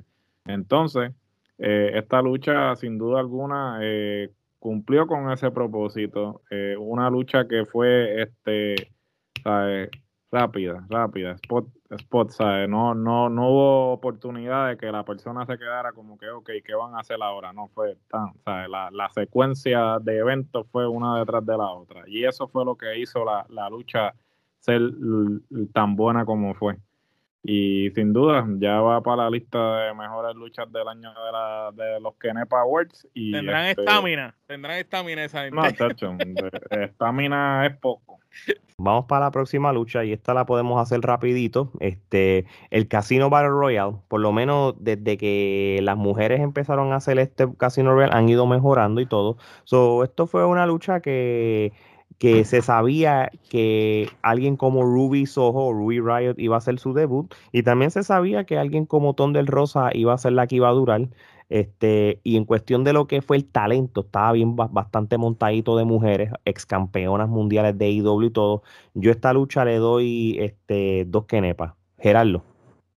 Yo le voy a dar dos quenepas. Este, pienso que debieron haber habido menos mujeres en el ring cuando Ruby salió. Me parece que como que la apagó el empuje el que hubiesen tantas mujeres en el ring. Si hubiesen habido menos mujeres cuando ella salió, hubiese quedado mejor. Muy bien. O mal. Eh, dos quenepas también, igual que ustedes. Eh, pienso que el mejor Battle Royal de casino de mujeres hasta ahora. Y cada año han ido mejorando el evento y ya poco a poco se están encontrando. Muy bien. Joey. Dos quenepas. También porque simplemente no fue la sorpresa de la noche terminó siendo la number one contender, no lo vi justo, porque hay luchadoras en AEW, yo pensaba, para mí sí, pero la era, ok, pero para mí la favorita, todo el mundo decía Thunder Rosa, la otra, que está compitiendo, Nala, Rose, que, que podía, podía ser otra candidata. La otra también que a mí me encanta, que yo siempre le he comprado, es Tai County. Esa brasileña, yo la veía en NXT y ella tenía un potencial Todos sabemos el potencial que todos tiene. sabemos el potencial, que tiene Joey. tú, tú, la ves con otros ojos, Joey. Yo, no yo, yo pienso que, yo sé cuál es el pienso que esa es la luchadora favorita de nuestros ojos. Sí, pero no es que, no, es que ha hecho videos underground que se han ido viral como... No, no, no, no, pero cuando... Hay que decirlo, esa mujer es guapísima, a mí me encanta Por eso, lo digo. me encanta. Es Ella es un paquete completo. Ella, ella es igual o mejor que Brick Baker y no le han dado el odio break. Esa mujer hace lucir a las demás feas en el ring, está, está cabrón. Sí, sí, es verdad, tienes toda la razón. Pero lo mira, tú sabes una cosa, Joey, eh, te la compro. Ahora bien, los casinos Battle Royale se prestan para dos cosas. Dependiendo del luchador o luchadora que gane, es que tú sabes en qué tipo de evento los van a poner. Hay una gran probabilidad que yo no creo que a, a Ruby Riot la vayan a poner a luchar en un pay-per-view. Esto me suena que va a ser en un Dynamite, en un Rampage. Exacto, Esto me suena a un. Rampage, porque Rampage, acuérdate que lo tienen que consumir una hora, media hora de lucha, una en Rampage, algo así. Yo creo que tú mejor dejas la lucha, tú se- donde el Rosa va a tener su momento para Sí. abrir Baker. Pero que ya tuvieron chance también, Sí, todas tuvieron Pero es chance que la, de la regla es y la regla es que el que gane, gane el de esto. Cuando tú Mira. debutas o cuando estás en tu hometown tienes que ganar porque ¿sabes? tú no vas a poner a perder a alguien en su en su en su casa y acabando de debutar. Mm. Y esto, y Solo pasó con esto- Matt Seider. Solo pasó con Matt Seider. Pero sí, pero yo, yo se la compré. Si hubiera sido yo, yo tampoco se lo, yo hubiera preferido otra luchadora, pero está bien, tú sabes, eso como Mira, todo. Se sabe, Yo, se yo, te voy, yo te voy a decir eso rapidito, de verdad. Eh, otra, otra potencial luchadora que todavía está muy verde es Jay Cargill. Jay. Cargill es un animal y es un paquete completo. Todo, tiene carisma, promo, tiene promo, más se mueve brutal en el ring. Pero tú necesitas ponerle un oponente suficientemente bueno y fuerte a Jay Cargill para que entonces la gente compre que ella puede ser campeona. Esa, y esa es la jodienda, que todavía ella también está verde. Así que esa era otra de mis candidatas también preferidas. Que no Mira, eh, y, y, y, y- te la compro como quiera, tú sabes, pero yo creo, eh, si tú me hubieras dicho a mí, mira, pero ¿cuál, o sea, cuál luchadora tú hubieras preferido que, que fuera la, la que ganara o, o que por lo menos este, pues, tuviera un mejor standing? Yo sigo diciendo que hubiera sido Leila Hirsch. Ella vino de un NWA Empower Sí, que, muy- que prácticamente es mató la liga y de verdad, de verdad, una buena historia de, de entrelazar empresas es yo gané el number one contender de Empower, por poco le gano a Camille, que luchó mejor de lo que luchó Chelsea Green. Pero mira, tú sabes que, Dacho, dale otra oportunidad por el título. Créeme que esa mujer le va a hacer mejor lucha a Britt Baker que quizás un 80% del roster de las mujeres. Totalmente de Estoy de acuerdo. acuerdo, estoy de bien de acuerdo. Leila es otra luchadora que lo hubiese puesto a ganar y lo pones con Britt Baker, le va a dar la, van, van a hacer la lucha. Papi, la vas a la- hacer popular porque ya, ya por poco le gana a Camille, ganas esto, le haces otro por poco a, a Britt Baker, la metes a contra de una porazo, le haces otro por poco, achito, le vas subiendo un estándar. Omar me lo dijo tras bastidores que estábamos hablando de esto. Usted la ve, no es mujer, Esa es la Chris Benoit. papi, obligado. Eh, esa, esa muchacha lo único que necesita es, eh, es que alguien como que la padrine en la esquina, como un luchador con nombre y reconocido para que la compren. Malenko. Como, como un malenco, como, esquina, como un malenco, pero de- como malenco está enfermo, no sé qué tanto dentro de su capacidad, pero alguien necesita algún veterano de esto, Finley, cualquier cosa. por la, por la Gil, mete la taza. Necesitas obligado. a alguien que esté con ella, el mismo Taz sería brutal. con Taz, Que, con que la Taz metas en el grupo de Taz y lo que necesitas es alguien que hable por ella y de las promos y la venda como la máquina que es, porque esa chamaca, la lucha que dio en Yo Empower, me, yo me volví Eh, fan de esa muchacha es desde de las el mejores Empower, luchas. sí. de las mejores luchas del año de mujeres. Con eso dicho, Jay, ¿cuál es- Tranquilo. ¿tienes que No, no, no, no, al contrario, ¿Tienes alguna opinión sobre esta, de, sobre este Casino Royale y cuántas quenepas? Pues mira, eh, voy a darte la, los dos kenepas. Eh, eh, eh, tenía dos, eh, dos luchadoras en mi, en mi list. Eh, como bien dijo Joey, tenía Jade, pero no mencionaron a, a una, ustedes, y es a la que entró recientemente con Britt Baker, que creo Oh, que estaba sí, sí. lesionada y, y Ujú. como que vino Yo con no sé mucho de ella, física. por eso. Yo tampoco, yo tampoco, pero mm, la vi con el físico, tal vez le falta, como dicen ustedes, que está verde en el ring, pero pensé que entre Jade, porque le han dado mucho enfoque a Jade en las promos, eh, y, inclusive en las promociones fuera de, lo que es el show, eh, pero más que Jade, la muchacha que está con, con, con y, y con Green Baker, eh, la veía como una posibilidad de, que fuera la ganadora. Obviamente eh, sabíamos que, iba a llegar este Ruby Riot, que ahora es Ruby Soho, como la, la, Joker. Eh, me, me, gustaría ver, ¿verdad? Eventualmente, no con tanto... ¿Perdón? ¿Qué es lo que ofrece Henry? Perdona que te interrumpí. No, no, pues, tranquilo. Bueno, Rubí va a ser excelente lucha. Eso debe ser como Donde Rosa, eh, a ese nivel de Donde Rosa. Sí, pero yo me refiero al, a la muchacha que está con Britt Baker. No, no, yo eh, sé. Lo que pasa es que como cuando dijiste lo de Ruby Soho, este, Joey dijo como que vamos a ver qué nos ofrece en el ring. Y yo digo, si tú la has visto luchar antes, sabes que es una bestia. Esa tipo en el ring debe de tirar una lucha como la que nos dio Donde Rosa con Baker, que fue un, un, un Instant Classic, tú sabes. Exacto, y, coincido con, con, Alex en el sentido de que no creo que, que veamos a Ruby Soho en un pay-per-view. Probablemente la vamos a ver en un, en un, perdón, en un Dynamite o un Rampage, porque obviamente la gente en las redes, eh, por lo que yo vi, pues la estaba eh, solicitando, estaba pidiendo, porque como todos, todos los luchadores tienen sus fans y todo, pero no la veo en un pay-per-view. Sin embargo, eh, me quiero, quiero ver esa luchita con esta muchacha que les dije, con una Brie Baker o una Thunder Rosa. Eh, eh, entiendo que debe ser un, luchón. estoy de acuerdo. Oye, y, alguien sabe por qué a Bonnie le dieron tanta exposición, mano? Bonnie le dieron, eh, me sorprendió que, que, la pusieron entre el de las primeras y la dejaron casi hasta el final, como una de las favoritas. Tony realmente... Es rubia como le gusta a Joey a mí. No, no, no solamente eso, fuera de los atributos. Este, ella realmente no le han dado la oportunidad, pero ella es muy buena. Cuando ella estaba en Impact, este fue campeona mundial. Fue campeona y este tuvo una buena corrida con Chelsea y este me sorprende que hasta ahora es que han venido a darle el empuje. el, problema es que cuando, cuando ella tuvo el hype de Impact y la trajeron para IW, le engavetaron, punto. La pusieron más en la esquina y eso. Entonces, la, marido y pues ahí ella este, como que perdió pero, porque le dieron enfoque al marido. Pero, gente, de hecho, cuando la pusieron con el marido, ella no luchó más. No, ves hasta los otros días que empezó a luchar. Bueno, la lucha que tuvo con Tai, con Tai Conti fue un clásico. Lucharon brutal y todo. Ella sí tiene.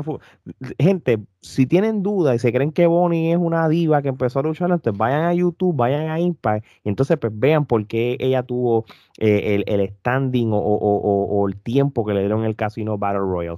pero de verdad, de verdad, comparado con otros años, este el mejor Battle Royal de mujeres hasta ahora. Bueno, vamos para la próxima lucha. Omar, quiero empezar contigo. MJF contra Chris Jericho. Para la sorpresa de nosotros dos, nos escrachamos en los resultados cuando hicimos la antesala. Chris Jericho derrota a MJF este, con, con su Lion Tamer este, para entonces ganarlo como rendición. ¿Tienes alguna opinión? Y dime las que nepas.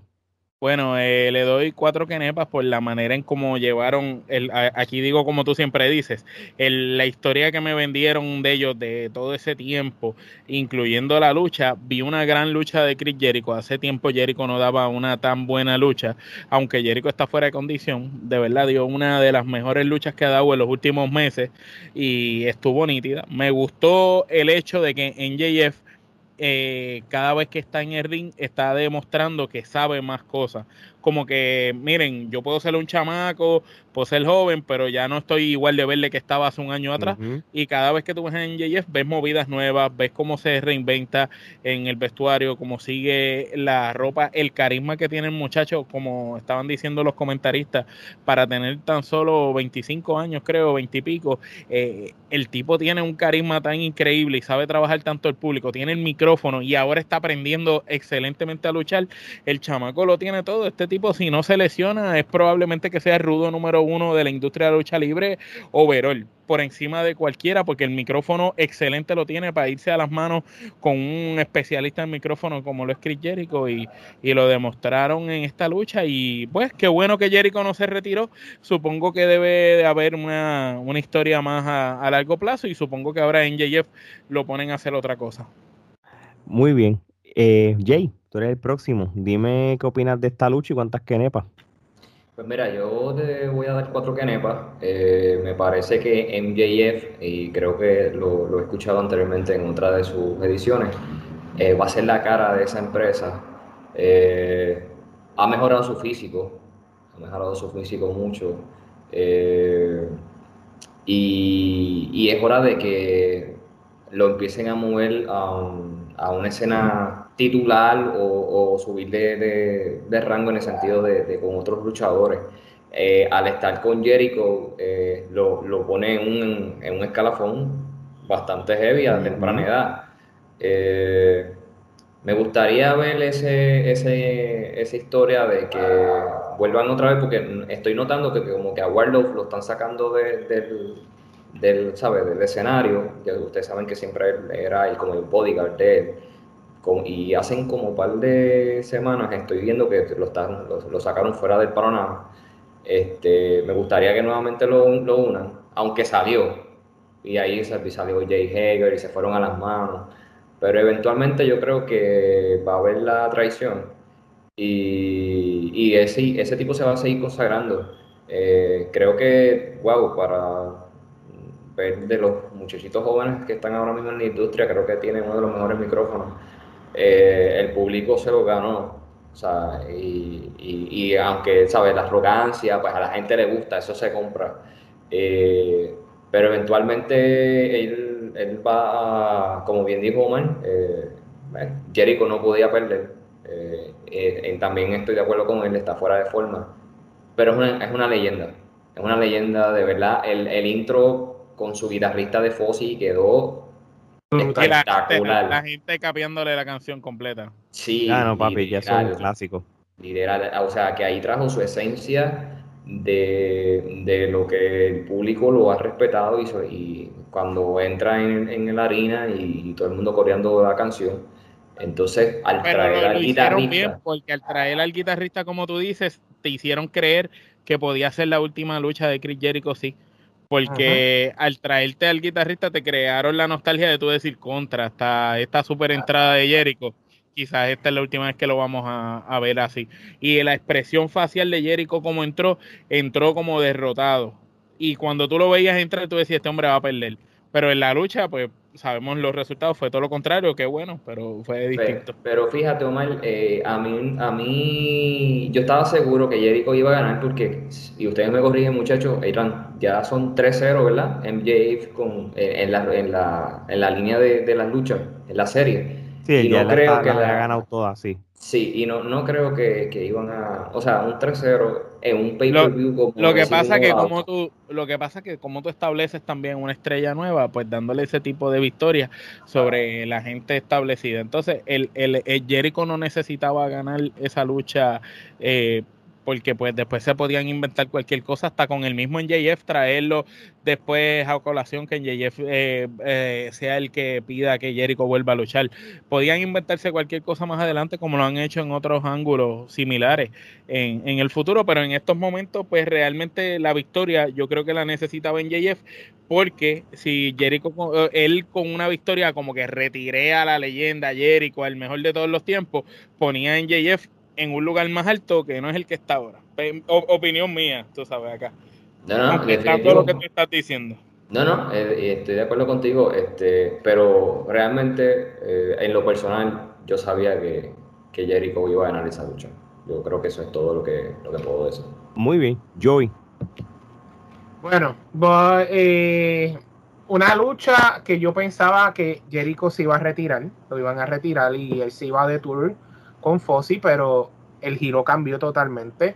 Como ya hablaron, la introducción con el guitarrista, eso quedó cabrón. Más la gente coreando, y como dijo Ale, eso es un clásico instantáneo. Eso lo compré muy bien. Las intervenciones de Warlow también, como aunque lo han gavetado últimamente, eh, estuvo muy bien con, y, con, con Hager también, tuvo excelente.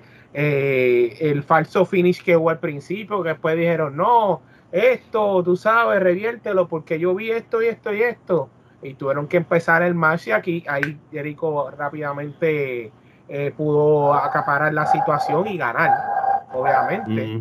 So, pues tenemos. Ajá, alguien está ladrando el perro por ahí. Sí, acá. mía. tranquilo, tranquilo. Eso es ah, yo tengo el troquero jodón, el, el, el, troquero jodón y tú tienes el perro al otro lado.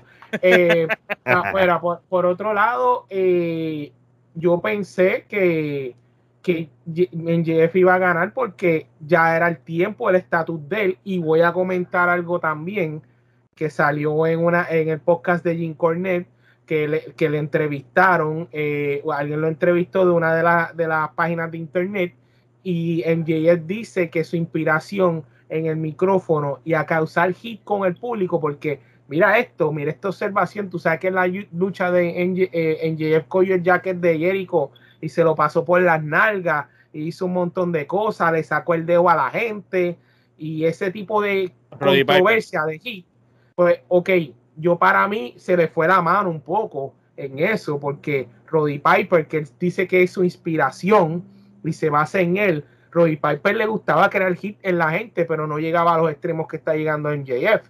Pero para tiempo, acuérdate que para los tiempos de Roddy las cosas eran diferentes y como quiera, Roddy era bien radical. O sea, eh, y, y si Roddy era la inspiración, yo vi ese momento cuando cogió el jaque y se lo pasó por el trasero. Yo dije, esto es clásico Roddy Piper, porque, le, quedó, le quedó brutal. Gerardo. Yo le voy a dar cuatro canepas. Este, muy buena lucha. Yo creo que todos estábamos este, de acuerdo con que pues creíamos que Jericho iba a perder y que se iba de gira y que después pues iban a buscar una forma de explicar su regreso, algo, ah, se iban a inventar, pero este como como dijo Jay también este eh, no podían ponerlo a perder este ya había perdido tres veces corridas no eh, darle una cuarta derrota pues no sé no aunque Jericho no necesita las victorias o las derrotas pero pues ciertamente yo creo que pues no quisieron ponerlo a perder cuatro veces corridas. Y sin duda alguna en JF este el cielo es el límite eh, simplemente está comenzando y, falta le, falta mucho por, recorrer y ya ha demostrado lo que da, so, dale cinco años más y se puede convertir en el mejor rudo de, la lucha libre. Es una amenaza para todos los muchachos que están luchando hoy en día, porque él en tan solo cinco o seis años de carrera ha llegado tan lejos como ha llegado versus otros que llevan 10, 15 y todavía no pueden. Oficial. Definitivamente. Mira, yo eh, creo que falto yo, ¿verdad? Sí, sí. sí, pues mira, yo esta lucha le doy tres quenepas, este, porque la, ejecutaron y todo. Yo tengo un problema con esta rivalidad. Y, es lo mismo que voy a criticar de Christian Cage y Omega. Si ellos van, si este pay-per-view pasó ayer, ¿por qué tanto la lucha de MJF y tanto la lucha de Omega, que y no la tuvieron eh, no hace tanto, ¿entiendes? Le, dañas el. E, esto, esto cuando, cuando a mí no, que a mí no me gusta esto a veces de la WWE, que de momento este, hay una lucha por el campeonato, pero la semana antes ellos luchan non-title, pero ¿para qué los pones a luchar? Porque ya, ya le quitas como que la, magia. la magia. Y es lo que me pasó con esta lucha. Yo, si si tú le hiciste los, los, cuatro stages que tuvo Jericho, primero era contra Warlow, primero era contra, después contra Nick Gage, o después contra el otro, pues, la el último stage era la de la de MJF, pero en el pay-per-view, no en, no en Dynamite.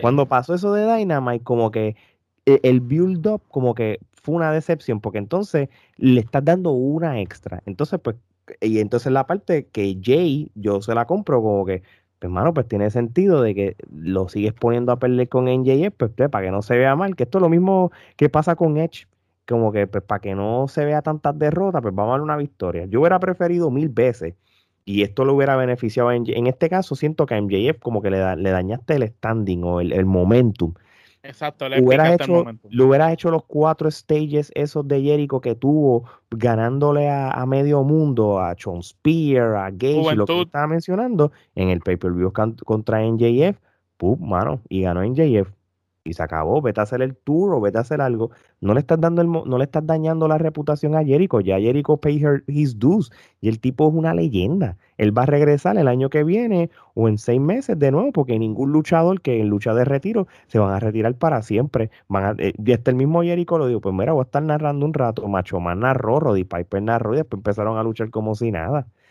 Yo le doy tres estrellas porque, porque estoy sumando el storyline hasta cuando la dañaron en que sí, de hecho, la lucha que hubo, que la gente, que no, que no podían poner la canción de Jericho y no podía usar el finisher, pues eso lo hubieran hecho aquí. Esa misma lucha con esteroide, cuando uno lo dice a un nivel más pay-per-view, era exactamente eso, lo cut and paste. Se acabó. Eso era una lucha de pay-per-view. Tú te imaginas en el All Out, con todo lo que pasó, hubiera entrado la gente, hubiera estado la gente cantando esa canción sin la música, hubiera sido más épico que lo que pasó en Dynamite. Si en Dynamite fue histórico, imagínate un pay-per-view. y siento que dañaron el momentum de NJF. Con todo eso le estoy dando tres, eh, tres quenepas. Por poco le iba a dar dos porque me agité. pero le doy tres porque estoy combinándolo todo. sí, pero el punto, el punto que tú traes, Ale, eh, yo te lo doy porque ese tipo de estipulaciones eh, yo lo hubiese traído en un y con las, tan, con las expectativas de que era Adam Cole, Daniel, de, eh, Brian o sea, y traías ese elemento en, en, esta lucha, pues es como tú dices, o sea, lo ponías en la expectativa y en verdad se iba a caer el coliseo. Eh, claro. no sé, en verdad no sé qué pasó ahí, ahí entiendo yo que después. Sí, no, no. Bueno, cada cual hace los storylines, tú sabes. y, pues, quizás yo, yo estoy diciendo esto, pero a, otra gente le encantó y es tal como está, y eso está bien. Entonces aquí no hay ni un bien ni un mal, ¿eh? Su perspectiva y la opinión. Vamos para la próxima lucha, el debut de CM Punk a la lucha libre después de siete años contra Darby Allin. Este, para la sorpresa de muchos, esto fue una lucha que es, digo, no para la sorpresa de muchos. Este, yo creo que la expectativa era que, que Pong ganara. La, aquí el detalle era cómo iba a ganar, si iba a ser de manera dominante, si iba a ser una lucha cerrada, si se iba a meter a aquel a, interrumpir, si de sorpresa iba a perderle algo. Pero con todo y eso, esto fue una muy buena lucha. Este, para una persona que lleva tantos años sin luchar, yo no esperaba mucho de esto. Eh, y de verdad, de verdad, esto es una lucha de tres quenepas y media porque tampoco fue un clásico brutal de la lucha libre, simplemente fue una manera de hacer un debut con un luchador como, como Darby Allen. Omar. Yo le doy cuatro quenepas a la lucha por el factor de que en esta lucha sabíamos que Cien no tenía quizás la, agilidad que tiene Darby Allen para poder irse de tú a tú en una súper rápida lucha como las que suele tener Darby Allen. Entonces Darby Allen iba a tener que, que hacer lucir a Cien Punk excelente en una lucha, pero a la misma vez iba a tener que luchar el estilo de Cien Punk. Entonces vimos una lucha de mucha llave, una lucha clásica. Y me gustó porque en AEW no se suelen ver luchas tan clásicas como esta y esta fue una lucha espectacular, de verdad. A mí me fascinó y me encantó la manera en que eh, Darby lució. Eh, pienso que perdió y a la misma vez ganó porque ganó el respeto de mucha gente y el quien no lo conocía ahora lo, lo, va a terminar conociendo. Y Cien Pong, pues no se esperaba menos de él, las expectativas estaban altas. Lució, se veía físicamente bien, lució bien, luchó súper bien, hizo las movidas que siempre hacía, nos vendió el carisma que siempre nos vendía. Y para hacer la lucha de debut de él en la empresa, pues entiendo que fue una buena lucha y que fueran a un nivel eh, creíble, porque tampoco yo esperaba ver a Cien Pong aquí tirándose de la escuela, dando 20 mil volteretas y haciendo un tipo de lucha que Cien Pong no hace hace mil años, ¿me entiendes? Aquí yo quería ver una lucha que fuera creíble con el estatus que está siempre. Un tipo que lleva siete años retirado de la lucha libre, tú no lo vas a poner a que vaya a luchar con el caballito del momento a, darle una lucha a seis estrellas. No, tú, tú quieres ver una lucha clásica, una lucha que el tipo diga, ok, como yo no puedo irme de tú a tú con esa rapidez, te tengo que llevar la, la lona y te tengo que tirar al piso y hacer llaves para hacer que la lucha de verdad tenga sentido. Y pues la lógica en esta lucha estuvo. Por eso le doy cuatro kenepas. Muy bien. Gerardo, este, no sé si has visto en las redes sociales, eh, y, yo lo veo de esta manera, y, y yo creo que esto es la mente maestra de Cien Pong esta, y vamos a ser realistas, la lucha libre más que, que, que, dos personas luchando, esto es arte, esto es coreografía y esto puede ser hasta tributo. Te lo digo porque eh, si han, corrido estos videos de una lucha que tuvo One, Two, Three Kid contra Bret the Hitman Hart en un Monday Night Raw para los 90 y la lucha es bien, bien similar. Hay como unos frame to frame entre las dos. ¿Sabes? Este, ¿tú crees que CM Punk prácticamente está haciendo tributo a, esa lucha en cierto sentido por el tipo de físico que tienen ambos y el tipo de, estilo de lucha que tienen?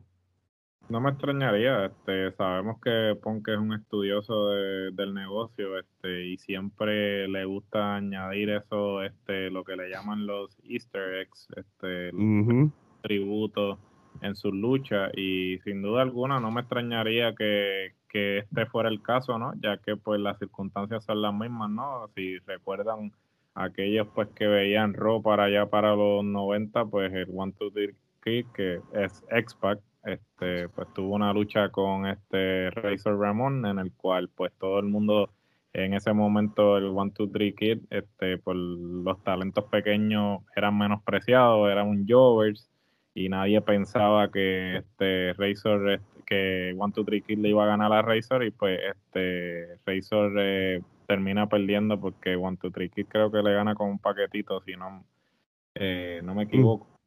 Este y pues no me extrañaría porque es exactamente la misma cosa obviamente Punk no es igual de imponente que Razor este, en ninguna liga pero este eh, se presta para eso porque es el mismo tipo de, lógica, ¿no? De que pues Darby sigue siendo el, más pequeño, aun cuando Punk no es el tipo más imponente.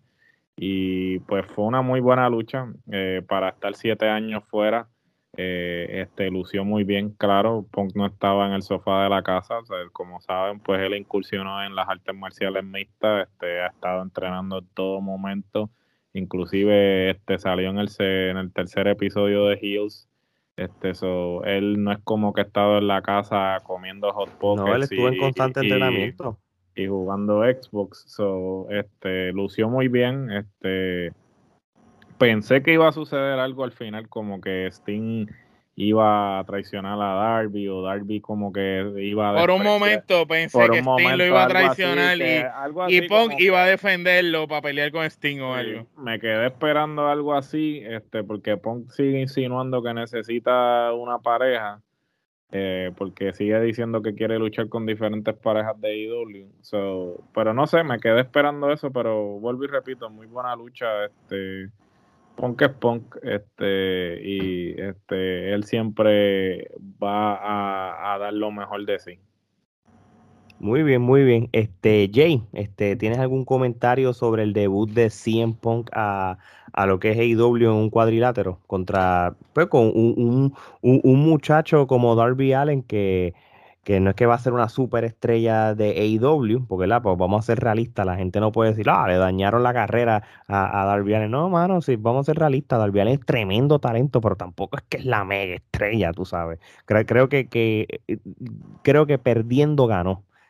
¿Qué tienes que opinar sobre esta lucha y cuántas kenepas? Pues mira, Alex, eh, yo le doy tres kenepas y media. Eh, fue una buena lucha a pesar de que había una ventaja de una desventaja en, el físico, un Punk grande, un Darby Allin como un cruiserweight. No sé si ustedes notaron cuando entró Darby eh, que enfocaron y se veía en su rostro sentimental, se veía sentimental, o sea, eh, en el sentido de que iba a pelear con eh, un tipo como CM Punk en una cartera tan importante como un Out.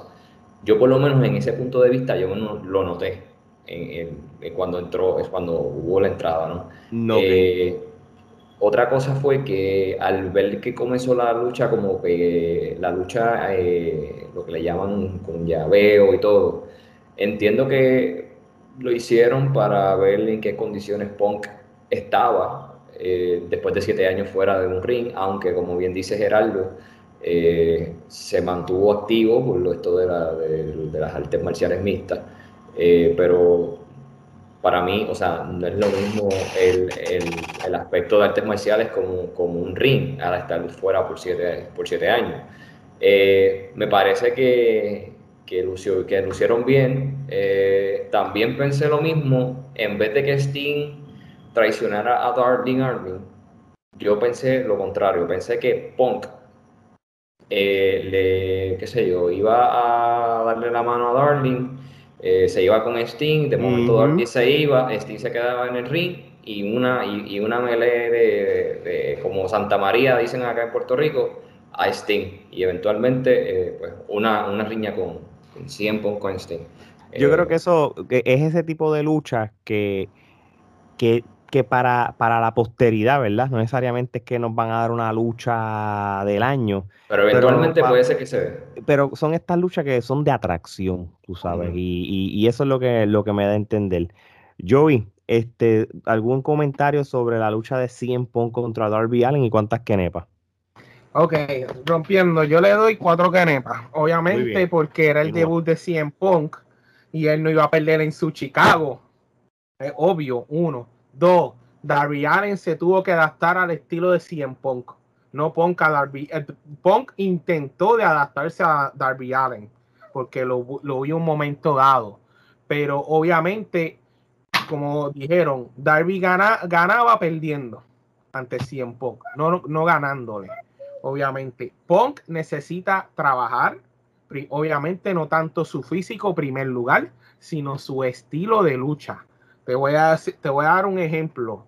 Brian Danielson, que estuvo más activo que él, obviamente es un poquito más rápido que en Punk ahora mismo. Y ellos tienen que llegar ese, ¿ah? mucho, mucho, un poquito, no mucho. Mucho más rápido. Eh, eh, eh, esas patas de Brian Danielson, ahorita llegaremos a eso.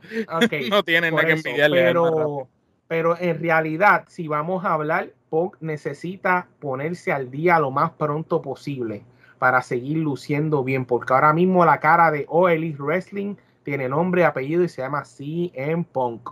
Bueno, está, está entrenando con Alistair Black, eh, Malakai Black.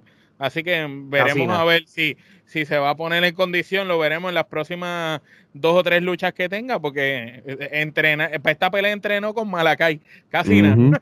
Así mismo. Exacto, no sabía eso, pero por lo menos ya yo sé que está en camino. Muy bien. ¿Puedo, hacer, una petición? Este, ¿Es necesario este, mencionar la próxima lucha? Yo solamente voy a decir esto.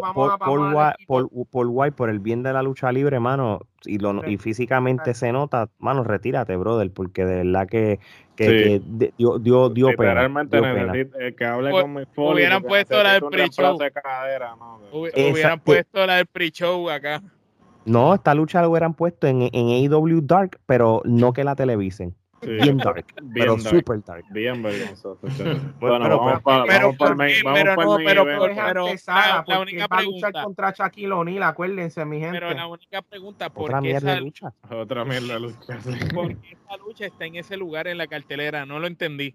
Porque esa lucha no estuvo más abajo, casi al fin. Es verdad, la gente tiene derecho a ir al baño. Pero yo no podía creer que, que después de la de Punk, que todo el mundo salió satisfecho, tú ibas a poner esa lucha. Eso fue como el escocote del evento por ahí, el, el escocote del año. Yo, ¿Sabes qué? Qué bueno que tú dijiste eso. Y ahora vamos para el main de la lucha, pero es, ese sentido. Esa lucha cogió el evento y hizo. Sí. Mira, y, y, yo les voy a decir una cosa. Y, y yo sé que AEW, este, pues, ellos son a los a lo old school en cual las luchas por el campeonato mundial se hacen en el main event y está bien, eso se respeta. Pero para mí, yo tuviera, para mí hubiera tenido mejor sentido que el main event hubiera sido la de Cien Pong contra la Darby Allen. Porque, y esto estaba, yo estaba hablando con un pana mío, saludos Luz, ¿verdad? Porque él, él fue el que me lo dijo, y la gente él me dijo un término en inglés que, que, que, después lo pensé, ya la gente para la lucha de Omega y Christian que ya la gente tenía un como un pay-per-view fatigue, ya la gente estaba explotada, estaba cansada. Esto fue lo que pasó cuando Hogan y, y, y The Rock luchó en WrestleMania, la gente estaba tan y tan y tan hype que ya estaban explotados para la lucha de Triple H contra Jericho y como pues le quitó el hype y, y, y como que él se vio hasta aburrida. O sea, que obviamente nadie eh, sabe lo que pasa hasta que sucede, pero suponle que la lucha de Jericho y Triple H se hubiera dado primero, la gente iba a estar con un hype brutal, cacho, cuando tenías el main event de Hogan Eddie Rock, eso sí iba a acabar brutal. Esto es lo que más o menos yo noté en la próxima lucha, que fue la de Omega contra Christian Cage. Y, voy a empezar yo porque, eh, porque yo me acuerdo que ahorita yo les dije lo de la, de la situación de lo de MJF contra Jericho, es exactamente lo mismo con esto ellos lucharon no hace tanto en el premier episode de, Rampage. Si ellos dos iban a luchar por un campeonato, ¿por qué dos semanas después los vas a volver a, poner a luchar en, en otra? Ya, una, ya tú los viste luchar, ya le quitaste la magia. No importa que el próximo, el, episodio de Rampage era por el Impact Championship y aquí este es por lo eso, pero ya le quitas la magia.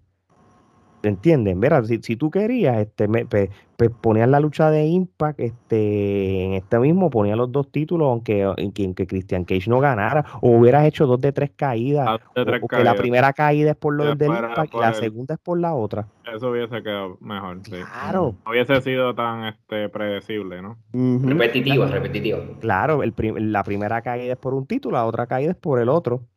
Pero eh, una pregunta, lo que no entendí es que el título de Impact estaba expuesto otra vez. No, no, en este caso pero de igual manera, pero de igual manera ya los viste luchar y le quitas la magia, ¿entiendes? Tú te imaginas, mira esto, Joey, tú te imaginas lo que tú viste en Rampage, le das cut en pace aquí y lo ponías como la primera caída, porque la primera lucha no fue larga tampoco. No. los primeros pero estuvo mejor que esta. La primera estuvo mejor que esta. Exacto, por, eso lo el estoy hype, El hype, estamos hablando del hype, es verdad. hubo dos luchas que televisaron ellos gratis para la gente que las mejores que las fácil en el pay-per-view y lo justificaba. Y esto fue lo que pasó. Y número dos, esta lucha estuvo larga. Te voy a decir una cosa, esta fue la lucha más aburrida de todo el evento. Aquí lo, o realmente. El final, por eso fue que tiraron la sorpresa. Lo más seguro no iban a salir los dos el mismo día. No, claro. Una teoría. Tony Khan le dijo a Brian, ¿estás listo? Tírate. a, lo que vengo con esto, para mí, en mis ojos fue una lucha aburrida. Esto fue una lucha de dos kenepas, brother. Dos kenepas. Este, porque realmente ya yo vi esto anteriormente, sabía lo que iba a pasar porque era súper predecible, porque tú me perdonas, Christian Cage es bueno para tener un título de TNA, él no es suficientemente bueno para que sea el campeón mundial de IW. Esa es mi opinión. Hay gente que le gusta, hay gente que no. Él no es hecho, tú sabes, Omar. Eh, yo le doy tres porque la anterior, eh, la que vimos gratuitamente en Rampage, le había yo ante mis ojos fue de cuatro kenepas. Este fue mejor que esta, fue superior, por eso esta le doy tres. Eh, entiendo que pudieron haber hecho mejor trabajo, pero pues estamos viendo algo ya que habíamos visto y también estamos saturados porque el evento fue muy largo, fue muy bueno, tuvimos muchas luchas buenas y justo la lucha antes de esta fue malísima, que fue la de Cutie Marshall con Paul White, que al haber sido tan mala, ya cuando llega esta uno está ya como entre cansado y desganado. No te lo compro, Joey. Bueno, yo, yo por eso pregunté lo del título de, de Impact si iba, iba, a estar expuesto, porque todo el mundo ya se sabe que Christian Cage va para Impact. entonces a trabajarle a tiempo completo por un, por un tiempo. A va a lo que hizo Omega, que, que era campeón y salían las dos, yo creo. Exacto. Eh, yo tengo una teoría sobre el campeonato de la AAA que yo no lo vi por, no lo he visto por ahí después que lo ganó de nuevo Omega. Tú sabes, quien puede ir a, retarlo y ganar ese campeonato, pues tengo otras tres personas. Tengo a Dan Cole primero, que puede ir para México a, a, hacer el mega campeón. Es Andrade, es Andrade, está cuadrado, pero no han tenido problemas con las fechas, supuestamente. Ah, bueno, pero yo primero, yo, si, si Omega pasa la correa, prefería ante Adam Cole, ante Cien Punk, otra, pero yo creo que ya yo lo descartaría por esto de la lucha que él hizo. Y el otro que potencialmente y sería un palo para México Daniel, Daniel, Daniel Bryan. Ya Brian, eh, ya, Brian, dijo que este, no va a pensar dice ni para Japón ni para México hasta que lo del COVID no mejore. Lo dijo en la conferencia de prensa que él le gustaría luchar en esos lados, pero que no va a hacer nada. hasta cuando hasta la, cosa que se calme. y, y, que no son luchadores que necesariamente necesitan el campeonato. Sin embargo, si tú buscas de todos los caballitos esos que han debutado, Andrade necesita el título corriendo. Si tú no le das a Andrade una correa en los próximos tres meses. En triple manía. Lo que pasa fue que como ya eh, Omega había perdido contra Christian, no quería que no, no querían que perdiera dos veces corrida. Y que se vea obvio. Pero, pero, pero, pero, mira, y, pero mira cómo resultó ser esta lucha, ¿entiendes? no, le, salió la, la Andrade fue mejor, la Andrade fue mejor. Oficial, pero eh, lamentablemente es así. Pues Gerardo, no sé si tú diste, tú diste las kenepas ya de esta lucha. No, no. Bueno, yo, no, no, yo, la mía, yo no sé si la di, yo por lo menos la, le, yo le doy tres kenepas. Tres kenepas. Y, y, y, estoy dando mucho. Ok, perfecto. Gerardo, para que sigas con la línea que está diciendo, si tienes alguna opinión y tus kenepas, antes de ir con Jay. Yo le voy a dar tres kenepas. Este, para mí, este, la lucha fue, fue buena. Este, Christian Cage es Christian Cage en cualquier liga. Yo difiero de ti. Christian Cage eh, para mí siempre fue este, de los dos, obviamente, el mejor. El mejor. cuando, cuando ellos se separaron, este, que Christian tuvo este, esa corrida solo, eh, este, él lució muy bien, este, me acuerdo como ayer con lo de Cristian, Cristian, y el micrófono de Cristian. Cristian, lo que pasa es pues que siempre pues lo tuvieron en la sombra de, de, Edge y no falta que se fue de WWE. Claro, no falta que se pero, pero vamos, vamos, vamos a ser realistas, tú sabes, el Edge, el Christian de TNA del 2000 2004, 2005, 2006, no es el mismo Christian del 2021, tú sabes, por eso es que yo no te puedo comprar un Christian Cage ganando títulos en el 2021. Cuando él ganó el campeonato de la NWA, yo lo compré mil porque ah, eh, era creíble, pero es difícil. Es difícil. pero es que sería, sería como Edge, es lo difícil eh, y Edge peleó con Rollins. claro. Y, yo te puedo decir que si tú me dices Edge y Christian, los dos están ahora en, mejor condición para mí que cuando estaban luchando anteriormente. Oye, yo estoy, yo estoy sorprendido que Cristian aguante lo que ha aguantado en, cuestión de estamina y eso. Pero pues, yo, acuérdate, y, lo que ustedes están diciendo son buenos puntos. Cuando yo veo a Christian Cage y yo veo Omega junto, es difícil comprar que, que, que él esté nivel, que ni Omega comparado con él esté un nivel físico, un nivel de lucha libre superior. Por eso es que a mí me gustó la lucha de Rampage, porque porque para bien, como por todos los elementos que hubo, ganó con, con el finish en la silla, en la gente metiéndose, y eso lo ayuda a él como que, mira, yo no soy el de antes, porque ya yo soy un veterano, pero con estos elementos yo pude ganar, pero en uno contra uno e, es, difícil de comprarlo. Ahora sí, vamos a esa analogía que tú estás haciendo, Omega realmente solamente se puede parear en la empresa con Pac, con Andrade, con Brian Danielson, y con nadie más. Vamos a ser realistas. Con Adam Cole, brother. No, ni, ni, siquiera con Adam Cole. Pues, Adam Cole es buenísimo, pero Adam Cole para mí no está en ring, en ring. Con Omega y Pac es difícil.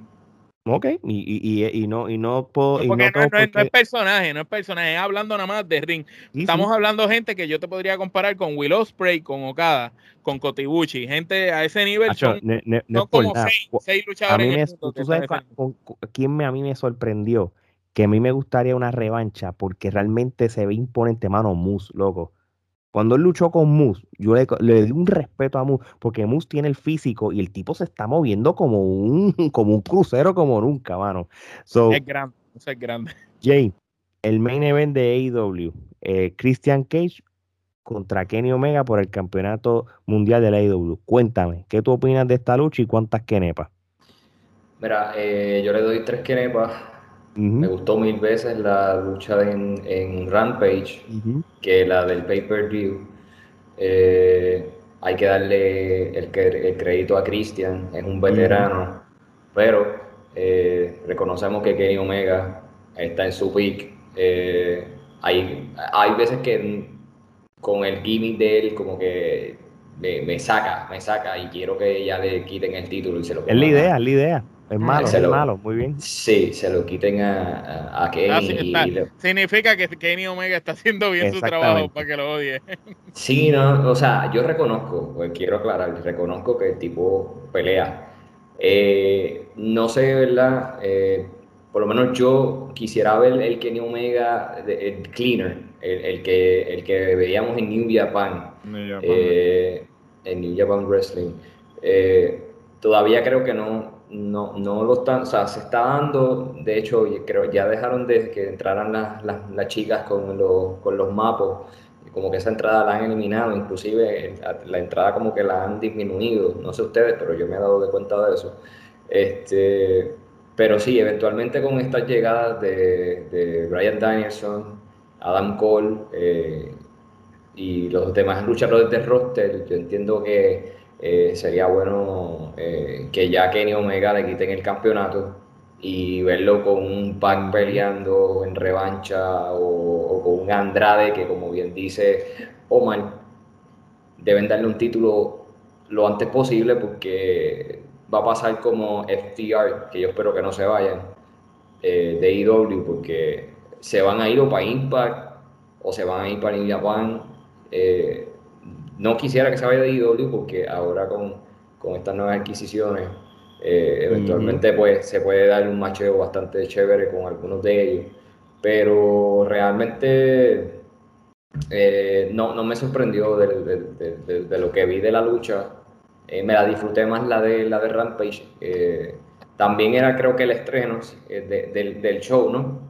No, claro, y tú eh, quieres botar la casa por la ventana. Claro. Un estreno, y eso se entiende. Yo, pues, es fácil yo decirlo ahora, pero yo como productor, yo como dueño, pues tú quieres que, el show tenga buenos números, que haga todo, pues, pues claro. No, no, no es ni la primera ni la última empresa que lo ha hecho. So, que, que, uno, que uno puede y entonces, hacer. Y entonces también, este, le, verdad, cuando vi la de Rampage, a verla de la noche del Day Per View, eh, yo dije, ok, como dijo Gerardo, eh, una, hubiesen hecho una estipulación como de una lucha de tres a dos caídas y, como dijo Joey que mencionó que por un título la primera, el segundo, o sea, que hubiesen hecho algo, aunque era una lucha repetitiva, pero que hubiesen hecho alguna estipulación que creara un poco de expectativa, o, aunque ya se sabía, ¿verdad?, que iban a aparecer estos individuos, pero de verdad que me disfruté mucho más Rampage que la de que la del pay-per-view.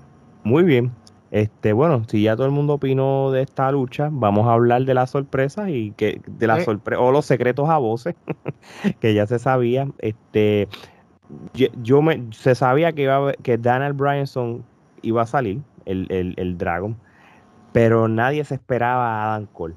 Este, yo y, y, me, y me gustó y, y, me gustó como lo hicieron. Este, entra Adam Cole, aquello se quería caer rápidos, no hubo ni tan siquiera, bueno, vamos a llamar una mini traición, porque se tiró lo que se tiró con el Undisputed Era no hace tanto en NXT, porque realmente volvió a estar con sus amigos.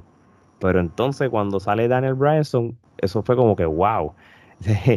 bueno, cuando salió Brian, dije, bueno, pues para eso traiga a Bray Wyatt también, déjame, sácalo también. cuando se apagó dando las, patas, dando las patas para agarrar las luces y salía Bray Wyatt atrás. Yo creo que hubiera quedado bien brutal, como que se hubieran apagado las luces y salía, pero Brian no puede salir todavía por lo del nombre. Bray Wyatt con toda la familia nueva, el grupo nuevo. Pero la única es más, si uno hubiera tenido el 90 Day eh, eh, el close ese de non compete, aparecía también. No, el ¿Ustedes se imaginan? Usted, ustedes se imaginan, muchachos, que ahora esto me, me, me, craneó ahora mismo. Ajá. Imagínense que, ok, Brian Danielson le dio la patada a uno de los John Box, ¿verdad? Y de momento se apagan las luces, sale Bray Wyatt, o como dijo Man en el público, y de momento que salga con The Dark Order. Eso es que, eso es que va a ser mágico. Eh, eh, a ese hombre lo va yo tengo una cosa, esa, eh, el, el, fin, eso es lo que es el fin, tiene que ser algo que lo, que lo tienen que sacar de nuevo. Obviamente, la, una máscara diferente o algo, para que sea, no sea algo de WWE, a menos que quieran. Sí, acuérdate que, el personaje... por propiedad intelectual. Pues es, lo mismo, es lo mismo que dijo este Brian con lo del nombre. Este... Por eso no hizo el Yes tampoco. No hizo el Yes tampoco. Ah, eso es otro. Él no lo hizo, pero la, él dejó que la gente lo hiciera. Él lo dijo en la conferencia. Eh, no, en la conferencia de prensa él lo dijo. Él dijo: Yo dejé que el público lo hiciera, pero todavía no hemos llegado a un punto. De, eh, no hemos hablado con el departamento legal para ver si eso este, infringe en propiedad intelectual de lo mismo Lo mismo que hizo Jay Hager cuando hizo su debut con AEW él no se tiró el, el We the People, él dejó que la gente lo hiciera y, y, yo creo que... Él miró a la gente. No, lo que pasa es que ellos, tratan de... Y, y, Jericho lo protegió porque eh, la, la, quizás Jay Hager se lo iba a tirar y Jericho lo paró, porque Jericho sabía que, mira, tranquilo, primero que ya está más, esto es un gimmick tuyo viejo y número dos, no sabemos qué lío te puede Porque WWE se puede tirar el cese y desiste y como ellos, están ya, y como ellos ya están mordidos, o sea, el comunicado. ya Vince tiró un comunicado de que tenían que hacer algo porque ellos saben que esto es determinante y Punk probablemente eh, lo dijo mejor este y, la gente le, caerá encima porque pero esto es más importante que cuando los outsiders llegaron este, a WCW y, y Punk lo dijo Punk lo dijo mira me van a caer chinche me van a atacar pero esto es más determinante que cuando los outsiders llegaron a WCW porque esto cambia el momentum drásticamente cuando y, cuando los outsiders llegaron WWE estaba en el tope. Ahora esta gente está llegando y WWE la gente está molesta con el producto de ellos. Claro y WWE está contra la cuerda porque WWE ahora no sabe qué hacer porque ellos están como que nosotros no los vemos como competencia. Ellos siempre le tiraron a NXT como competencia de pero esto que sucedió ayer pone a IW al nivel del main roster. Ya IW no está compitiendo con NXT. IW compite con Raw y SmackDown. Con, y SmackDown. y, si le, y se le añaden una hora más a Rampage, ahí es donde los niños se van a separar de los hombres y los huevos se van a poner. Y, y, un comentario. no, no sé si ustedes, cuando estaban viendo el evento, luego del final que ya sabíamos de, de Christian con Omega, cuando sale la música de Adam Cole, eso es un factor como shock, como que todo el mundo, wow, salió, aunque lo esperábamos porque vimos la movida que Britt Baker se tiró de él, que ya uno lo podía predecir. Y uno se queda como, wow, pero más shock todavía fue cuando sale Daniel Bryan y cuando se trepa el ring y empieza a darle las patadas al, al menor de los John Box. La verdad es que yo no sé ustedes, pero yo terminé pompeado, como que quería ver más porque el público entero estaba loco con las patadas. las patadas y la gente estaba increíble. Mira, muchachos, yo quiero añadir algo este, en el sentido del aspecto de, de WWE. Yo no puedo entender, ¿verdad? Esto es mi, punto de vista. Yo entiendo que el Yes Move o ese, ese movimiento, mm, porque requiere que, que, que, que tenga derecho de autor? Si eso cualquier persona. Porque, marca, porque Yes es marca registrada. Bueno, pero técnicamente, por eso, pero técnicamente si lo queremos traer por los pelos, Daniel Bryan de quien se inspiró para hacer el Yes fue de Diego Sánchez, que es un, que es un peleador de, de, UFC, porque el primero que empezó con el Yes fue, fue Diego Sánchez y, y Bryan lo dijo, que, que entonces si vamos a traerlo por los pelos, si WWE quisiera alegar que eso es propiedad intelectual de ellos, él podría alegar que, mira, no, no es propiedad intelectual de ustedes, porque esto este, se estaba utilizando previo a yo utilizarlo en WWE. A la misma vez, pues habría una controversia de quién lo registró primero. Pero si hay un, eh, si tú puedes probar que se estaba utilizando previo a la compañía registrarlo, pues entonces eso eh, pone en tela de juicio si realmente le pertenece a WWE o no. Pero eso ya. Yo, yo entiendo el punto tuyo, Gerardo, pero yo no puedo entender porque eso es como nosotros que somos también fanáticos del deporte cuando uno está en un juego y tú estás apoyando a tu equipo favorito, tú te vas en, la, ¿sabes? En la energía, en, el, en la pompeadera, como decimos acá en Puerto Rico. Entonces, ¿por qué estas empresas, especialmente WWE, le da ese bloqueo a los luchadores por una simplemente reacción? O sea, pero tú sabes, tú sabes, tú sabes cuál es la canción. No sé si me entienden el punto que estoy trayendo. No, claro, yo te entiendo, pero tú sabes cuál es la canción mejor pagada en, en cuanto a derechos de, de, autor. ¿Cuál? No. ¿Sabes cuál es? No. La de Jimi Hendrix. Happy, Birthday. de verdad. Happy, Happy Birthday está registrada. Obviamente cuando tú la cantas en tu cuando tú la cantas en tu casa, pues pues obviamente no le pagas derecho a nadie, pero Happy Birthday es una es, es una canción que pero si la si, si la canción sale en una tarjeta de Hallmark, cuando tú abras, cuando tú abres esa, esa postal, para que esa canción pueda estar en esa tarjeta, eh, Hallmark tiene que pagar al que tiene los derechos de Happy Birthday. So, una cosa tan común como tú cantar Happy Birthday, tiene, tiene derechos de autor. So, eh, eh, yo entiendo tu punto, pero alguien tuvo la idea, al igual que Bruce eh, que, Michael Buffer y Bruce Buffer, que registraron Let's Get Ready to Rumble. Y una frase tan simple como Let's Get Ready to Rumble, cada vez que alguien lo utiliza, le tienen que pagar regalías a ellos. Es cuestión de quién es el, más astuto. Y, y WWE que, que, que, va a buscar cualquier cosa y tienen los mejores abogados para buscar la manera de justificar las van a cosas. Traer por los pelos. es una estupidez. no, es estúpido, pero. Están pues, molestos porque no quisieron filmar con ellos. Claro, ellos van a buscar la forma de, traer el momentum hacia ellos, el cual pues ahora están contra la cuerda. Es como que ellos no saben qué hacer ahora. De, hecho, yo creo que WWE va a demandar a Daniel Bryanson ah, y, y, y, yo es por, porque se puso en el mismo peinado de Brock Lesnar. Así que esa va a ser una posible demanda. Te la compro. Te la compro. El cebolla style, el cebolla style. Ahora, una, una, una, última cosa que les quiero decir, porque creo que estoy hablando demasiado, pero es que estamos hablando de cosas que son reales.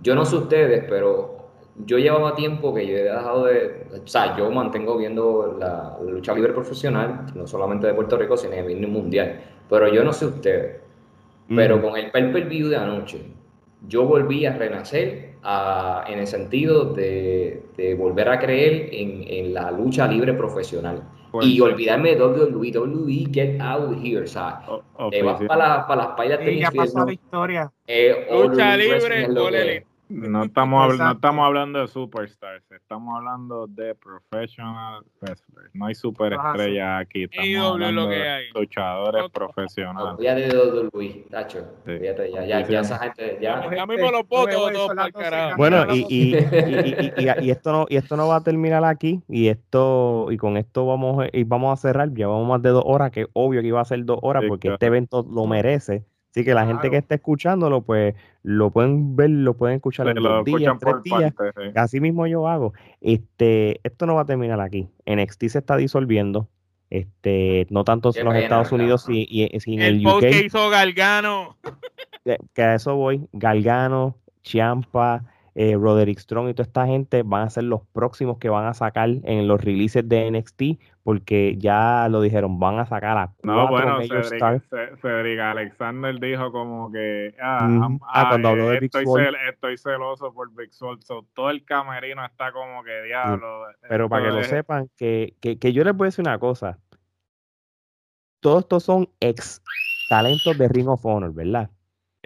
Yo no los me, yo, si yo soy ellos, yo me voy a Ring of Honor para elevar su antigua compañía por lealtad y después me voy a los demás. Exacto, estoy de acuerdo. pero, porque tú no vas a sobrellenar AEW, brother, tampoco. Y Gargano sale en AEW, mira yo creo que ya WWE debe vender la, la empresa porque ya no, hay, no, hay, no, hay, más Yo creo que también AEW tiene que tener mucho cuidado de no coger a todo el mundo. Por eso es que me tira el comentario de Ring of Honor, como porque uno diga, pues mira, hay tantas empresas que, que todo el mundo. Pero Gargano no es todo el mundo, mano. No, papi, Galgano es la bestia. La Galgano es main event de WrestleMania. Galgano, Galgano sale en AEW y va a tener una reacción igual de, que la De verdad que yo le, yo, yo le, yo, yo, yo pido que por favor Eli Drake recapacite y se vaya para el carajo de la WWE. que, que pida el release, que lo pida. Dios mío. Oye, antes de irnos, Jay, este, dale promoción a tu podcast, que es lo próximo que hay. Rapidito. Pues eh, pueden seguirnos en nuestras redes sociales, en Facebook, Instagram, Twitter y nuestro canal de YouTube como Radical Podcast PR. En estas próximas semanas vienen nuevas ediciones, también se están eh, dando colaboraciones, que es lo que estamos buscando también, eh, con otros tipos de podcast y, hablar, ya como saben, nuestro tema es en el aspecto cristocéntrico, pero también queremos tener la oportunidad como en, en la noche de hoy, ¿verdad? Y a la hora que se esté viendo este podcast eh, compartir ¿verdad? un poco del conocimiento eh, de, la lucha libre y de otros temas eh, a nivel de deportes y, a nivel de social. Así que síganos, es un contenido totalmente nuevo, queremos ayudar a la juventud, que ese es el, el, el, norte. Y en verdad, muchachos, muchas gracias. Eh, Gerardo, eh, un placer estar contigo. Eh, Joey, un placer. gusto, papá. Y, que se repita, de verdad que me lo disfruté. creo que les di un poco de brief mío de lucha libre profesional, pero ustedes son los que tienen la pauta. Así que muchas gracias y que, se repita. Así mismo es. Oye, y le quiero dar las gracias. No, seguro que sí. Quiero darle las gracias a que esta semana desde Gran Bretaña, Bretaña, Inglaterra, nos están escuchando. Somos el podcast número uno en español de, allá de Inglaterra y en Qatar seguimos los número uno y seguimos top 100 en México. Así que muchas gracias. También estuvimos colados en los Estados Unidos también en estos días también. Así que muchas gracias a todos esos países y toda esa comunidad latinoamericana por escuchar el podcast de Trifulca Wrestling Media. Así que de parte de Jay, Joey, Omar, Gerardo y Alex, esto es hasta la próxima. Bendiciones, muchachos. Un abrazo.